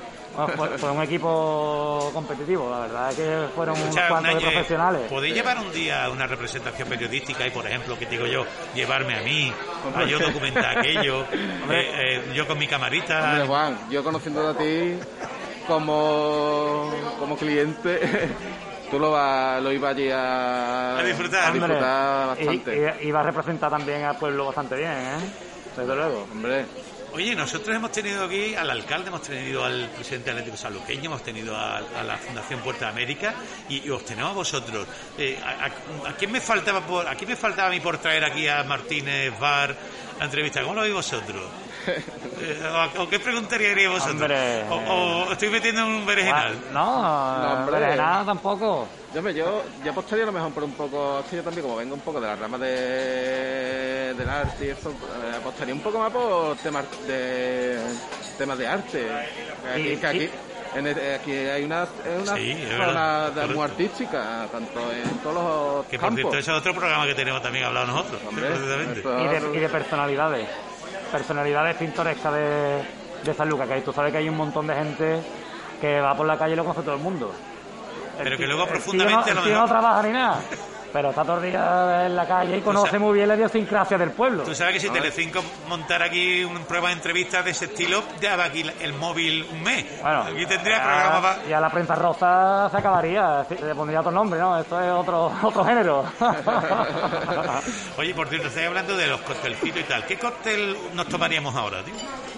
Hombre, ahora lo suyo es un cóctel aperitivo, a base con algún tipo de manzanilla, montillado, vermú, eh, algún tipo de un trago, esto, sea aperitivo. Dice un amigo mío que si dry Mart- el dry martini de aquí es propio de, de, de- de dioses, ¿no? El que hace aquí Gonzalo, precisamente. Martini, eh, aquí tenemos el trago de, de la casa que es el Martínez. Martínez, El claro. Martínez. Que es por ahí también, como por donde viene un poco también el, el nombre de- del negocio. Eh, y está basado en esto, en un cóctel aperitivo, es un cóctel, un trago que es antes del dry martini y es a base de vermú. Eh, nosotros damos un, un puntito diferente Al original. al original. Lo, lo- lo hemos adaptado un poco a la zona donde estamos y eso, ¿sabes? Oye, y el tema de la tapita y eso de, la, de las, las tostas, el queso y ese tipo de, de historias, ¿vosotros habéis tenido que eh, reciclaros un poco? ¿Tenéis controlado también esa parte? ¿O, o es un tema que Bueno, es más complicado? Estamos aprendiendo. Estáis Juan, aprendiendo, estamos ¿no? aprendiendo. La verdad es que nunca ni él ni yo habíamos tenido negocio de, de comida, comida de vida. Aquí lo que hemos querido es la unión de las dos cosas, que se pueda tomar un cóctel mientras uno está comiendo y poner una carta un poco diferente a lo que hay en, el resto de los negocios de alrededores. Y bueno, estamos aprendiendo, nos estamos adaptando. Es un poquito más complicado porque eh, la gente cuando come es un poco más exigente que cuando bebe. Pero bueno, la verdad que estamos contentos, la gente lo está aceptando bastante bien y esperemos que esto vaya creciendo, que la pandemia vaya haciendo un poquito al lado y que vaya alegría en la calle. Ahora mismo estáis en la terraza llena, ¿eh? Solo, faltamos, solo falta que dejemos estas dos mesas libres para llenarla también, ¿eh? Hombre, y lo- y lo que hace falta es que cada uno dé 50 euros. Entonces ya, ¿eh? ¿Te acuerdas cuando decíamos, cuando decíamos, tú sabes si se ha vendido o no se ha vendido llegando al local? No, tú ya llegas ahí y dices, bueno, a ver lo que hay aquí, ¿no? El otro día hicimos un programa sobre la música. Entrevistamos a los, a los músicos y a los grupos de música. Y les preguntamos que qué hacían para formar equipo y para no enfadarse. Vosotros, como equipo, el que componéis todos los, los bartenders y toda la gente que, que hacéis negocio, que tenéis negocio conjunto y tal, ¿cómo hacéis para no...? Porque aquí hay pasta por medio, aquí, esto es otro rollo. Hombre, yo- ¿Cómo hacéis para congeniar, tío? Para armonizar todo. Yo creo que eso está dentro de, de- de- de nosotros, ¿no? Juan, si no hubiera unión entre todos, aunque siempre hay alguno que tiene su, bueno, sus cositas, ¿no? Al final, lo que es la constitución de capital gastronómica, no creo que hubiera sido posible sin la unión de toda la, la hostelería en general. Y bueno, nosotros en nuestro caso, como ha dicho antes bien eh, Masi, que hemos formado una asociación de bartenders de, de San Lucas que se llama San Lucas Se Agita. Y bueno, al final cada uno somos propietarios de diferentes negocios, otros son trabajadores y lo que somos un grupo de amigos que tenemos proyectos en común y al final es bueno para, para todos, para todos en conjunto y para, para el pueblo en general, claro. ¿Creéis que esa lucar gastronómica está mm, totalmente preparado? ¿Creéis que hay que modificar o que arreglar alguna cosita? ¿Cómo haríais vosotros? Hombre, ahí en algunos aspectos sí, en, en otros está un poquito cortita. Hay, hay, que- hay, que, mejorar. hay que verse también en, Claro. en la tesitura de una circunstancia así que se dice muy fácil, pero que creo que conlleva bastantes cosas. Y bueno, yo creo que el equipo de gobierno hará lo mejor posible dentro de sus Claro. medios. Sí que es verdad que a lo mejor creo yo que le faltaría un poco de del pensamiento y la visión que tenemos los hosteleros en cuanto a, a todo, que podríamos mejorar, como, bueno, no, reuniones para poner puntos en común y todo eso, pero se pueden mejorar cosas, siempre. Sí, hombre. Al, final, al final va a salir bien porque es tontería. Aquí también somos muy abiertos, le gusta a la gente de cómo el trato que se lleva, en fin, que al final esto también, que no nos quiera, influye mucho. Entonces, pero sí que es verdad que hay muchos aspectos que se pueden mejorar. En, to- en todo siempre se puede mejorar. ¿sabes? Pero hay que mejorar algunas cositas que son que yo creo que son fundamentales a- para albergar una, una capital gastronómica. ¿Y a vosotros como empresarios os han llamado? ¿O van, van a contar con vosotros para la hora de organizar todos los eventos que conlleva? Hombre, yo no sé si hay una mesa de trabajo en común, seguramente la haya, pero a mí personalmente no me ha llamado, la verdad. Pero imagino que vosotros tendréis cosas que decir, porque vosotros sois los que están al pie del terreno. Esto es como cuando se hace una ley de educación y da la sensación de que no han llamado a los profesores, ¿no? Claro. O cuando se hace una ley de sanidad y no han llamado a los médicos, ¿no? Parece que hay alguien que se sienta en un despacho y decide cosas sin hablar con los profesionales. Yo creo que es una buena oportunidad para reivindicar mediante, eso. ¿no? mediante la asociación de bartenders sí que es verdad que no que estamos en contacto y está pero a nivel personal de como negocio y Hmm. eso a, a nosotros nos han llamado la verdad Bueno, y aquí estamos dispuestos que, Hombre, claro. a, a colaborar, a dar nuestra opinión y siempre a mejorar y, Claro. al final a crecer y a sumar. Nosotros queremos sumar. A ¿A Víctor, restar, a Víctor le ha gustado mucho el sitio aquí? A Víctor Moro le ha encantado el, el San José que, la- que le hemos puesto y tal. Pero se ha ido muy rápido. Bueno, él quería quedarse más tiempo, lo paga al final no Eh, podido. eso es lo que tiene el alcalde, que tiene mucho Ha dicho que si no teníamos más invitados que se quedaba todo el tiempo. Eso ha dicho. Pero como teníamos más, pues claro. Oye, pues nada, estupendamente, ¿no? De todas maneras, quería decir que creo que están haciendo una gran labor en cuanto a difusión y la consecución ya de capital gastronómica, que parece que es pero bastante importante. Y luego ya lo que falta es desarrollarlo entre todos y bueno, intentar que funcione, que la gente que venga esté contenta, que sigan volviendo después del 2022, ¿no? Y que gasten mucho, que se vayan contentos y bueno, y poco más, ¿no? Ya está, ¿no? Exactamente. Eso de que gasten poco, tamp- tampoco, ¿no? O sea, que gasten lo que tengan que gastar. Que gaste un poquito, que gaste un poquito más. y lo, y, y lo, y- y lo fundamental que, que, que la gente se vaya contenta con En el ámbito de la gastronomía, el problema, o sea, mm, lo malo es el dinero que uno se gasta en medicina. Yo tengo esa Sí, hombre, teoría. pero si Eh, lo que fin- se gasta uno en, en comida y en bebida de calidad, eso... si tú al final te lo gastas y te gastas el dinero y al final te lleva una un buen sabor de boca es mucho mejor ¿sabes? que es lo que se trata verdad mucho más agradecido, ¿no? Bueno, el próximo programa, ¿cuándo, Ángel? Porque con estos señores tenemos que hablar de otro más. vera- veranito, ¿no? Sí, no, veranito no, Semana Santa. El próximo lo tenemos que hacer como. Sí, sí, el próximo lo hacemos. El próximo lo hacemos dentro. Comité. Eh, vamos, a poner eh, eh, en su justa medida le- este espacio tan bonito. Mira, le, voy a, le voy a ofrecer un plano a, a, nuestro, a nuestros espectadores para que vean lo bonito que es el logo. Antes ya lo hemos puesto. Les ha quedado Ah, que está el, el- el bar, ¿no? una cosa preciosa. A mí me encanta este sitio. Yo no vengo más porque no me dejan, ¿eh? Pero no porque no me den los dueños, sino porque no me deja... Porque nada más que puede estar en un sitio, Es Juan. verdad, también es verdad. ¿Quién no te deja, Juan? ¿Quién no te deja? Ahora que se puede, ahora que se puede No hay escuchar un estos- sitio, es verdad, verdad. Sí, sin ningún problema. verdad, Ahí me ha cogido ahí Raúl Macalán. Muy bien, pues nada, pues gracias Raúl, gracias Masi por habernos acogido y, a y a quedamos vosotros. emplazados para esa próxima cita. ¿no? Ahora ya indoor, ¿no? Como dicen, ¿no? Sí, indoor.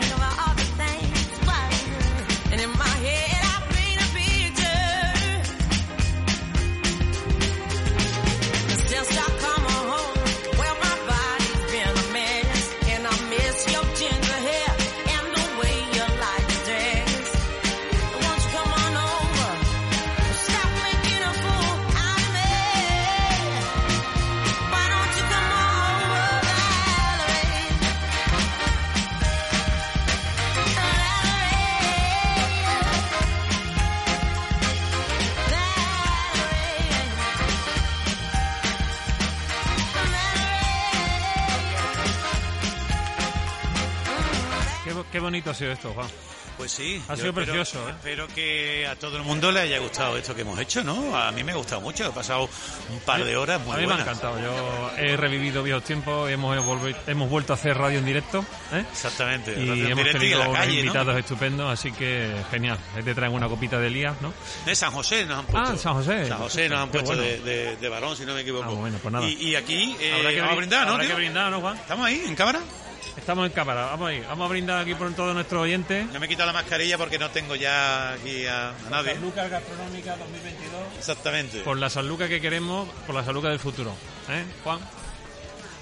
Una Sanlúcar que nos siga dando satisfacciones, porque de hecho estamos aquí precisamente disfrutando de la comida, de la bebida, del fútbol, de la cultura, de una ciudad que cada vez está mejor, eh, mejor gestionada, ¿no?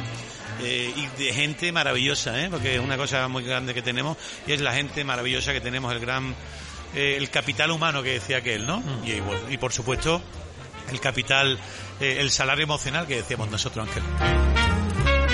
Hemos caído en el tópico en el programa, Juan. Yo creo un poquito sí hemos caído, ¿no? Pero bueno, era Sí, difícil. Bueno, hemos andado, hemos transitado el, el ámbito del, del bienqueísmo un poquito, pero bien. Ah, ahí estamos, ¿no? Que no queremos hacer otra cosa. Y la Toña muy bien, ¿no? Toña fantástica. La, La Toña fantástica muy bien, ¿no? Se, ha- se ha- se ha- se ha salido ya del... Bueno, volveremos dentro de un par de semanas, ¿no? Ya Correcto. en la distancia otra vez, online. Pero tenemos la promesa de volver aquí a Martínez, si no en Semana Santa, en verano, en cuanto que podamos, ¿no?